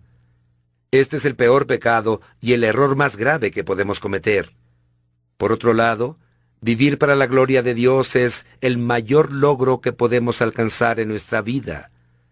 Debería ser la meta suprema de nuestra vida, porque Dios dice que somos su pueblo creado para su gloria. ¿Cómo puedo darle gloria a Dios? Jesús le dijo al Padre, Yo te glorifiqué en la tierra, habiendo terminado la obra que me diste que hiciera. Jesús honró a Dios cumpliendo su propósito en esta tierra. Nosotros lo honramos del mismo modo. Cuando algo en la creación cumple con su propósito, eso le da gloria a Dios. Las aves le dan gloria a Dios cuando vuelan, trinan, hacen sus nidos y otras actividades propias de las aves según el designio divino. Hasta la humilde hormiguita le da gloria a Dios cuando cumple el propósito para el que fue creada. Dios creó a las hormigas para que fueran hormigas y te creó a ti para que fueras tú. San Ireneo dijo, La gloria de Dios es un ser humano lleno de vida. Hay muchas maneras de darle gloria a Dios, pero se pueden resumir en los cinco propósitos de Dios para nuestra vida. En el resto de este libro estudiaremos estas maneras en detalle, pero podemos adelantar este bosquejo. Glorificamos a Dios cuando lo adoramos. La adoración es nuestra primera responsabilidad. Adoramos a Dios cuando disfrutamos de su compañía. es Luis acertó. Al ordenarnos glorificarlo, Dios nos invita a disfrutar de Él. Él quiere que nuestra adoración brote del amor, la gratitud y el gozo, no de la obligación. John Piper señala, cuanto más satisfechos nos sentimos en Él, más glorificamos a Dios. La adoración es más que alabanza, canto y oración a Dios. Es un estilo de vida que implica gozar de Dios, amarlo y entregarle nuestra vida para que la use de acuerdo con sus propósitos. Cuando usamos nuestra vida para la gloria de Dios, todo lo que hacemos se convierte en un acto de adoración. La Biblia nos exhorta, entréguense a Dios como personas que han muerto y han vuelto a vivir, y entréguenle su cuerpo como instrumento para hacer lo que es justo ante Él. Glorificamos a Dios cuando amamos a los demás creyentes. Con el nuevo nacimiento nos convertimos en miembros de la familia de Dios. Seguir a Cristo no es solo cuestión de creer, también implica pertenecer a su familia y aprender a amarla. Juan escribió, el amor que nos tenemos demuestra que ya no estamos muertos, sino que ahora vivimos. Pablo dijo, acéptense mutuamente, así como Cristo los aceptó a ustedes para gloria de Dios. Nuestra segunda gran responsabilidad en esta tierra es aprender a amar como Dios ama, porque Dios es amor y así lo honramos. Jesús nos dijo, así como yo los he amado, también ustedes deben amarse los unos a los otros. De este modo todos sabrán que son mis discípulos, si se aman los unos a los otros. Glorificamos a Dios cuando nos asemejamos más a Cristo. Cuando nacemos en la familia de Dios, él quiere que crezcamos hasta alcanzar la madurez espiritual. ¿Qué significa esto? La madurez espiritual consiste en pensar, sentir y actuar como lo haría Jesús. Cuanto más desarrollemos nuestro carácter conforme al de Cristo, más reflejaremos la gloria de Dios. La Escritura afirma que somos como un espejo que refleja la grandeza del Señor, quien cambia nuestra vida. Gracias a la acción de su Espíritu en nosotros, cada vez nos parecemos más a Él. Dios nos dio una vida y una naturaleza nuevas cuando aceptamos a Cristo. De ahora en adelante, por el resto de nuestra vida sobre esta tierra, Dios quiere continuar el proceso de transformación de nuestro carácter. La Biblia dice que podemos ser llenos del fruto de justicia que se produce por medio de Jesucristo para gloria y alabanza de Dios. Entonces Dios recibirá la gloria. Glorificamos a Dios cuando servimos a los demás con nuestros dones. Dios nos diseñó a cada uno de nosotros de forma única cuanto a talentos, dones, habilidades y aptitudes. La manera en que ha sido estructurado no es casual. Dios no te dotó de aptitudes para propósitos egoístas. Cuentas con estas facultades para beneficio de otros, así como las otras personas cuentan con aptitudes para tu beneficio. La Biblia dice, cada uno ponga al servicio de los demás el don que haya recibido, administrando fielmente la gracia de Dios en sus diversas formas. El que presta algún servicio, hágalo como quien tiene el poder de Dios. Así Dios será en todo alabado por medio de Jesucristo. Glorificamos a Dios cuando les testificamos a los demás. Dios no quiere que su amor y sus propósitos sean un secreto. Una vez que conocemos la verdad, espera que la comuniquemos a los demás. ¡Qué gran privilegio! Podemos presentarles a Jesús, ayudarles a descubrir su propósito y prepararlos para la eternidad. La Biblia afirma que, a medida que la gracia está alcanzando a más y más personas, abunda la acción de gracias para la gloria de Dios. ¿Para qué vivirás? Vivir el resto de tu vida para la gloria de Dios requiere cambios en tus prioridades, tus planes, tus relaciones, en todo. Algunas veces implicará elegir el camino difícil en lugar del fácil. Incluso Jesús tuvo que luchar contra esto. Cuando sabía que muy pronto habrían de crucificarlo, exclamó, Ahora todo mi ser está angustiado. ¿Y acaso voy a decir, Padre, sálvame de esta hora difícil? Si precisamente para este propósito he venido. Padre, glorifica tu nombre. Jesús estaba en un cruce de caminos. ¿Cumpliría su propósito y glorificaría a Dios? ¿O se retractaría para tener una vida cómoda y egocéntrica? Te enfrentas a una decisión similar. ¿Vivirás para alcanzar tus propias metas, la comodidad y el placer, o para la gloria de Dios, sabiendo que Él te prometió recompensas eternas? La Biblia dice que el que se aferra a su vida tal como está, la destruye. En cambio, si la deja ir, la conservará para siempre, real y eterna. Es hora de definir este asunto. ¿Para quién vivirás? ¿Para ti o para Dios? Jesús te dará todo lo que necesites a fin de vivir para Él. No te preocupes. Dios te proveerá de todo lo necesario si decides vivir para Él. La Biblia dice que todo lo que implica una vida que agrada a Dios nos ha sido dado por milagro, al permitirnos conocer personal e íntimamente a aquel que nos invitó a Dios. Ahora mismo, Dios te invita a vivir para su gloria, cumpliendo los propósitos para los que te creó. En realidad, es la única manera de vivir. Todo lo demás es mera existencia. La verdadera vida comienza con el compromiso absoluto con Jesucristo. Si no estás seguro de haberlo hecho, lo único que necesitas hacer es aceptarlo y creer. La Biblia promete, mas a cuantos lo recibieron, a los que creen en su nombre, les dio el derecho de ser hijos de Dios. ¿Aceptarás el ofrecimiento de Dios? Primero, cree. Cree que Dios te ama y te creó para sus propósitos. Cree que no eres un ser nacido por accidente. Cree que te crearon para vivir por siempre. Cree que Dios te eligió para que tuvieras una relación con Jesús, quien murió en la cruz por ti. Cree que sin importar lo que hayas hecho, Dios quiere perdonarte. Segundo, acéptalo. Acepta a Jesús como tu Señor y Salvador. Acepta el perdón de tus pecados. Acepta su espíritu que te dará poder para cumplir el propósito de tu vida. La Biblia dice que el que acepta y confía en el Hijo participará de todo, tendrá una vida plena y para siempre. Donde quiera que te encuentres escuchando esto, te invito a inclinar tu cabeza y susurrar la oración que cambiará tu destino eterno. Jesús, creo en ti y te acepto. Vamos, hazlo ahora mismo.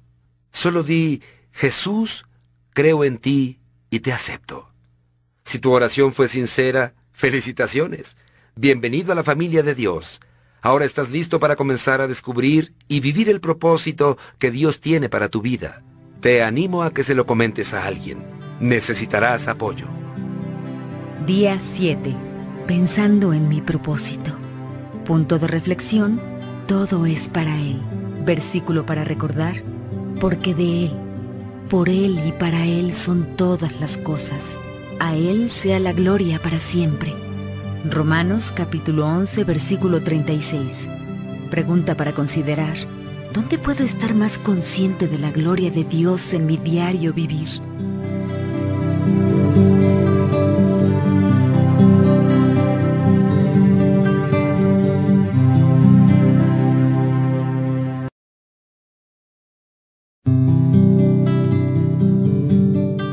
Propósito 1. Fuiste planeado para agradar a Dios, para que sean llamados robles de justicia, plantío del Señor, para que Él sea glorificado. Isaías capítulo 61 versículo 3.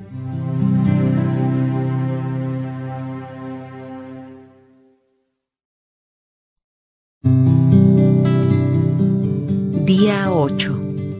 Planeado para agradar a Dios porque tú creaste todas las cosas.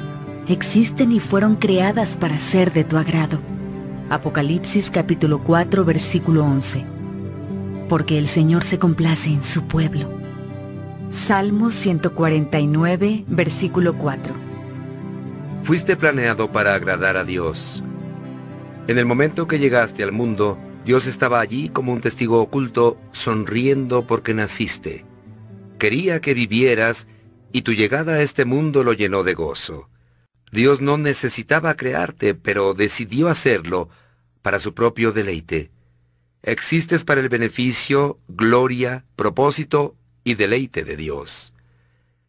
El primer propósito en la vida debería ser agradar a Dios con tu vida, vivir para complacerlo. Cuando logres entender por completo esta verdad, sentirte insignificante nunca más será un problema para ti.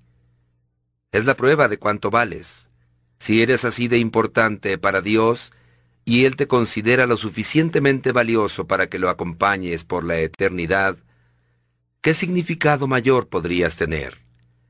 Eres hijo de Dios y ninguna otra cosa que Él ha creado le produce tanto deleite.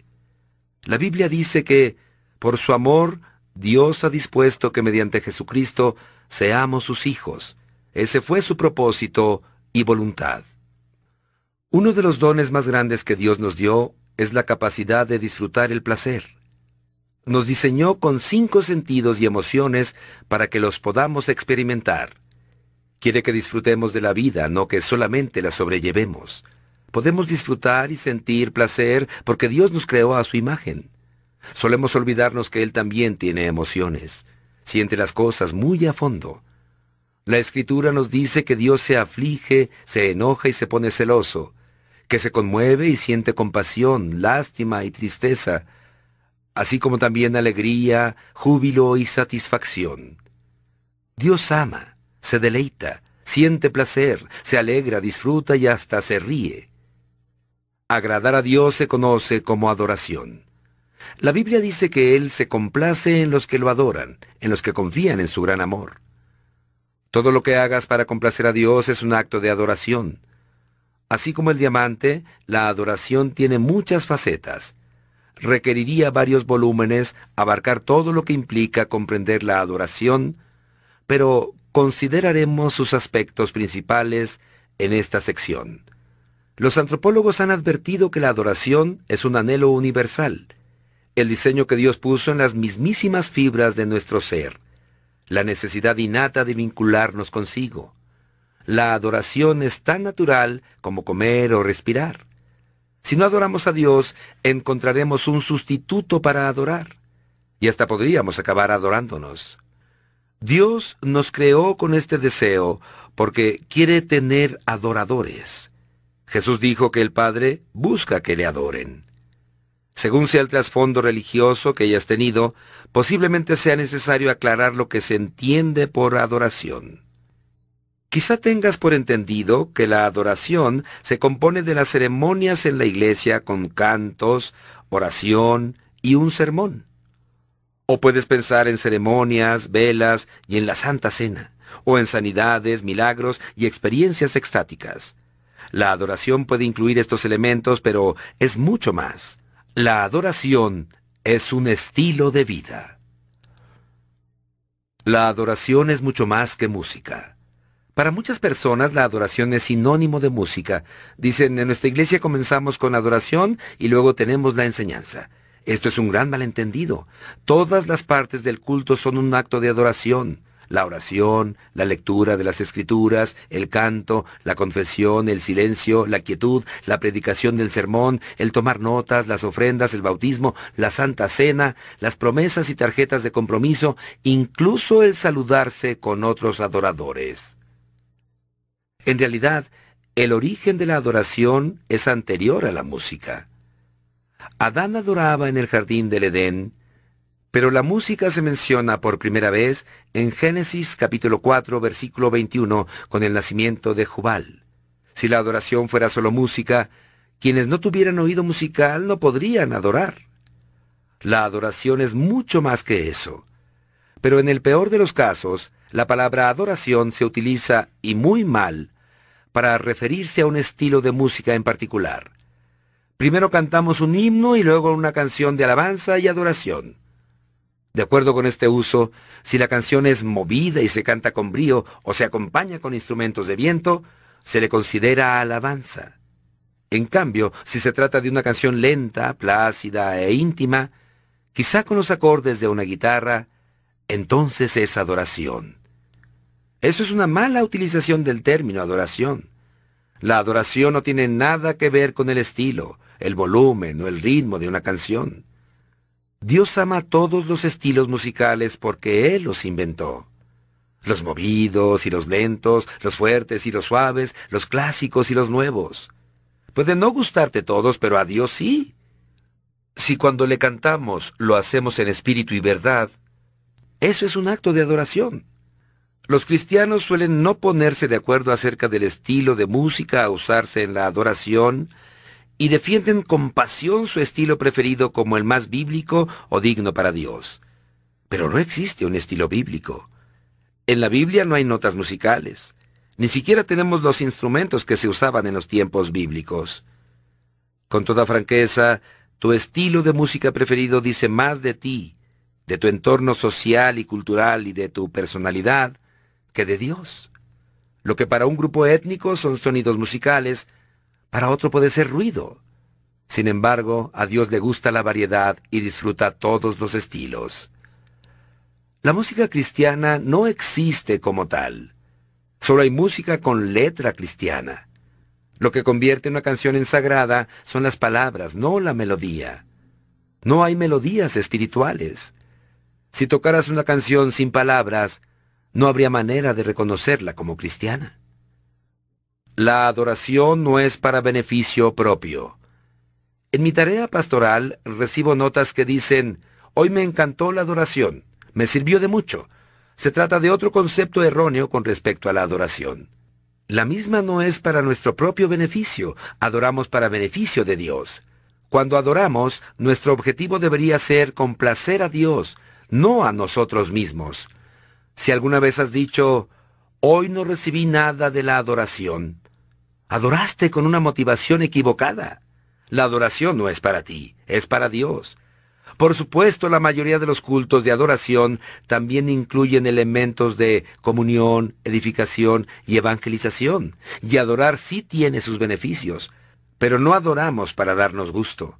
Nuestro motivo debe ser glorificar a nuestro Creador y complacerlo o agradarlo. En Isaías 29, Dios se queja de la adoración poco entusiasta e hipócrita. El pueblo le estaba ofreciendo oraciones desanimadas, una alabanza fingida, palabras vacías y rituales elaborados por el hombre sin siquiera pensar en su significado. No podemos llegar al corazón de Dios con la tradición en la adoración. A Dios lo conmueve la pasión y el compromiso. La Biblia dice, Este pueblo me alaba con la boca y me honra con los labios, pero su corazón está lejos de mí. Su adoración no es más que un mandato enseñado por hombres. La adoración no es parte de tu vida, es tu vida. La adoración no es solo para el servicio religioso. Se nos dice que debemos adorarlo continuamente y alabarlo desde el amanecer hasta que el sol se ponga. En la Biblia la gente alababa a Dios en el trabajo, en el hogar, en las batallas, en la cárcel y hasta en la cama. La alabanza debería ser la primera actividad de la mañana cuando despertamos y lo último que hacemos por la noche antes de cerrar los ojos para descansar. David dijo, Bendeciré al Señor en todo tiempo. Mis labios siempre lo alabarán. Cualquier actividad puede transformarse en un acto de adoración cuando la hacemos para alabar, glorificar y complacer a Dios. La Escritura afirma, ya sea que coman o beban o hagan cualquier cosa, háganlo todo para gloria de Dios. Martín Lutero declaró, una muchacha puede ordeñar vacas para la gloria de Dios. ¿Cómo es posible hacer todo para la gloria de Dios? Lo es si actuamos como si lo estuviéramos haciendo para Jesús y conversamos con Él mientras lo hacemos.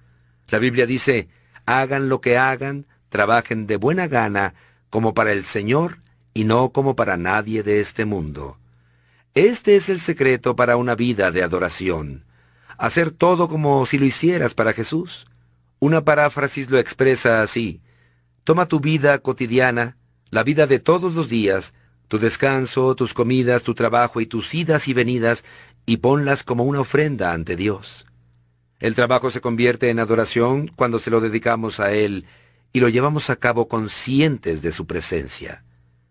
Cuando me enamoré de mi esposa, pensaba en ella todo el tiempo, cuando desayunaba, cuando conducía al colegio, cuando estaba en clase, cuando hacía fila para las compras, cuando cargaba combustible. No podía dejar de pensar en ella. A menudo me hablaba a mí mismo de ella y pensaba en todas las cosas que me agradaban de su persona. Eso me ayudó a sentirme muy cerca de Kay. Aunque vivíamos alejados y asistíamos a dos centros de enseñanza distintos, pensando constantemente en ella, permanecía en su amor. La verdadera adoración se trata justamente de eso, de enamorarse de Jesús. Día 8. Pensando en mi propósito punto de reflexión, fui planeado para agradar a Dios. Versículo para recordar, porque el Señor se complace en su pueblo. Salmo 149, versículo 4a. Pregunta para considerar. ¿Qué puedo comenzar a hacer como si lo hiciera directamente para Jesús?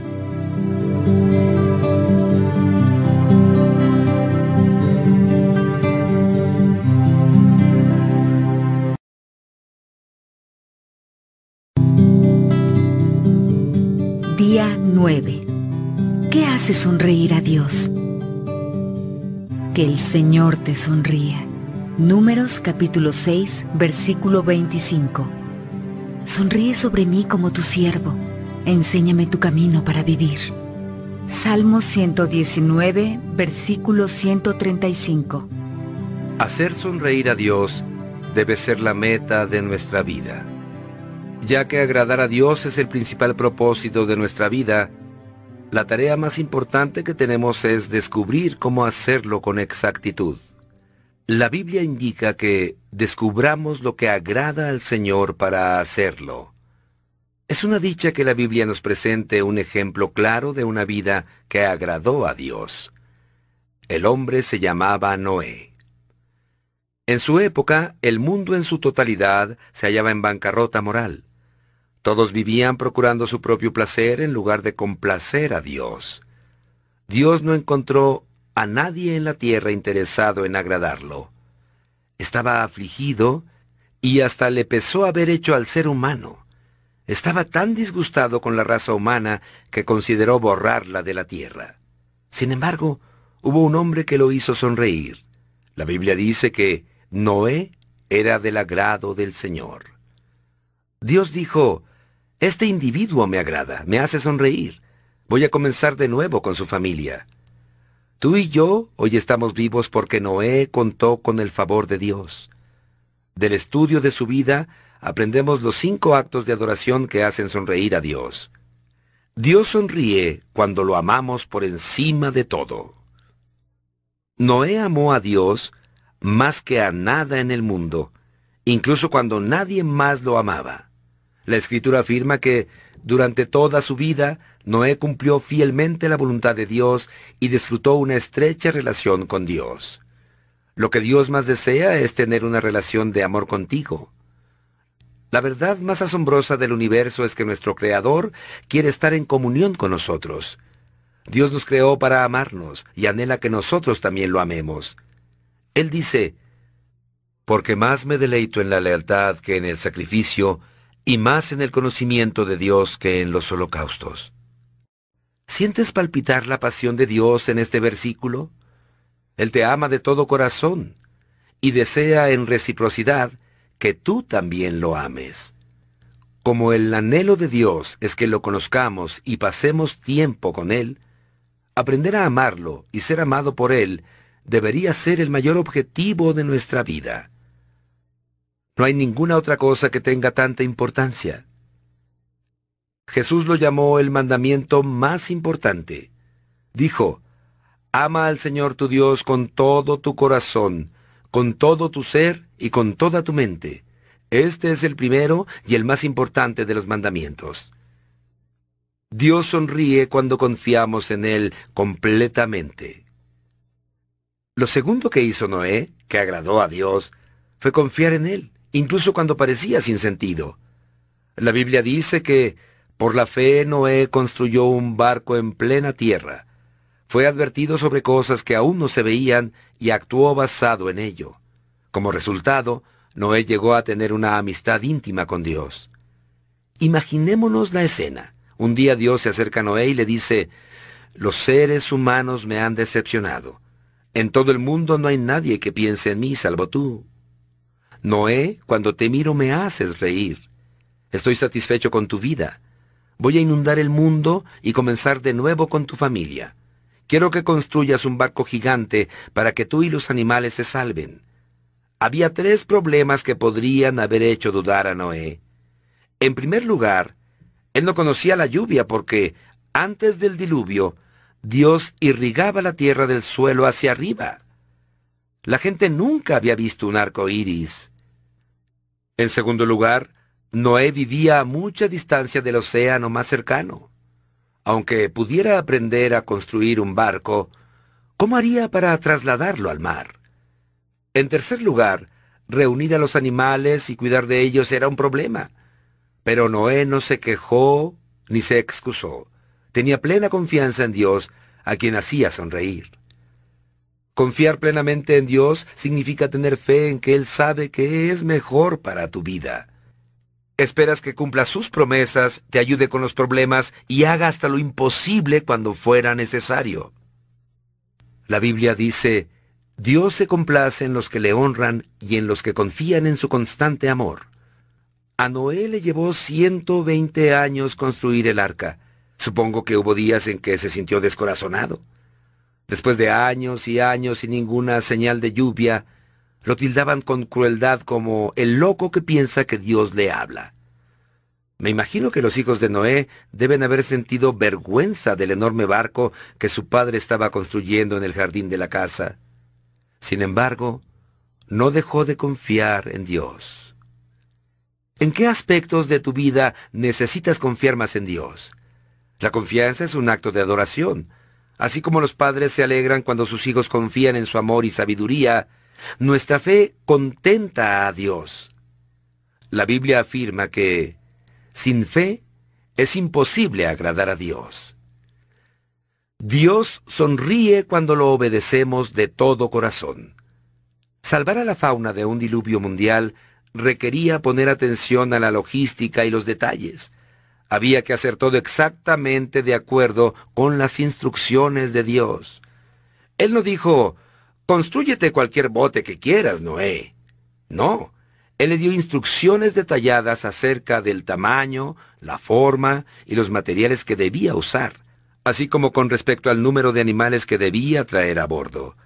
La Biblia nos relata la respuesta de Noé, y Noé hizo todo según lo que Dios le había mandado. Otra versión dice que hizo exactamente como Dios le mandó. Observa que Noé obedeció absolutamente todo. No desobedeció ninguna instrucción y con toda exactitud, en tiempo y forma de acuerdo con lo que Dios le mandó. Eso es hacer algo de todo corazón. ¿Cómo no iba a sonreír Dios viendo a Noé? Si Dios te pidiera que construyeras un barco enorme, ¿tendrías preguntas, objeciones y reparos? Noé no las tuvo. Obedeció a Dios de todo corazón, lo que implica hacer cualquier cosa que Dios nos pida sin reservas ni titubeos. Nada de andar con dilaciones y decir, voy a orar por eso. Debemos hacerlo sin demora. Cualquier padre sabe que la obediencia con retraso es en realidad desobediencia. Dios no nos debe ninguna aclaración ni explicación de motivos cuando nos pide que hagamos algo. Para entender, podemos esperar, pero para obedecer, no. La obediencia instantánea nos enseñará más acerca de Dios que una vida de estudios bíblicos. En realidad, nunca entenderás algunos mandamientos si no los obedeces primero. Obedecer abre la puerta al entendimiento. A veces intentamos ofrecerle a Dios una obediencia parcial. Queremos elegir y seleccionar qué mandamientos obedecer. Hacemos una lista de los mandamientos que nos gustan y los obedecemos, pero no tomamos en cuenta los que nos parecen irrazonables, difíciles, costosos o mal vistos. Asistiré a la iglesia, pero no diezmaré. Leeré la Biblia, pero no perdonaré a los que me lastimen. La obediencia a medias es desobediencia. Cuando obedecemos de todo corazón, lo hacemos con gozo, con entusiasmo. La Biblia nos exhorta, obedécelo alegremente. La actitud del salmista fue decir, dime solamente qué debo hacer y lo haré, Señor. Mientras viva, obedeceré de todo corazón. Santiago les habló a los cristianos diciéndoles que agradamos a Dios por lo que hacemos y no solo por lo que creemos.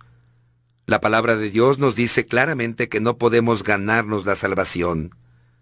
La salvación es por gracia, no por ningún esfuerzo de nuestra parte.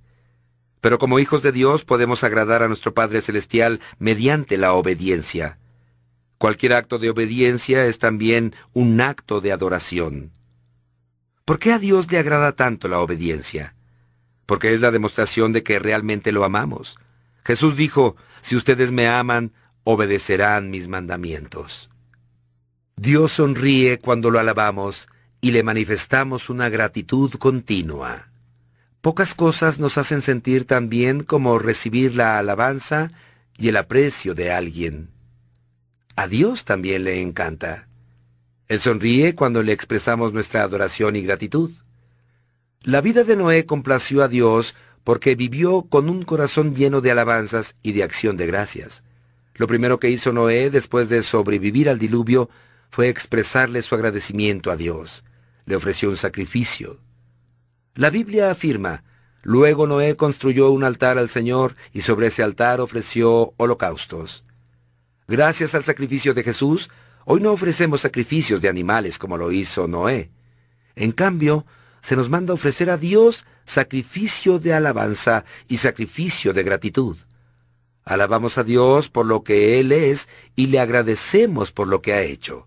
David dijo, con cánticos alabaré el nombre de Dios, con acción de gracias lo exaltaré. Esa ofrenda agradará más al Señor. Algo asombroso sucede cuando le ofrecemos a Dios nuestra alabanza y gratitud. Cuando lo alegramos, nuestro propio corazón se llena de gozo. A mi madre le gustaba cocinar para mí, incluso después de haberme casado con Kay. Cuando íbamos de visita a casa de mis padres, me preparaba una mesa con increíbles platos caseros. Una de las cosas que más le gustaba en la vida era vernos comer y disfrutar de lo que nos preparaba. Cuanto más disfrutábamos la comida, más contenta se sentía. Pero nosotros también disfrutábamos al hacerla sentir bien. El resultado era recíproco. Mientras comía sus platos, me deshacía en alabanzas y elogios a mi madre. No solo quería disfrutar la comida, sino agradarla también. Todo el mundo se sentía feliz. La adoración también opera recíprocamente.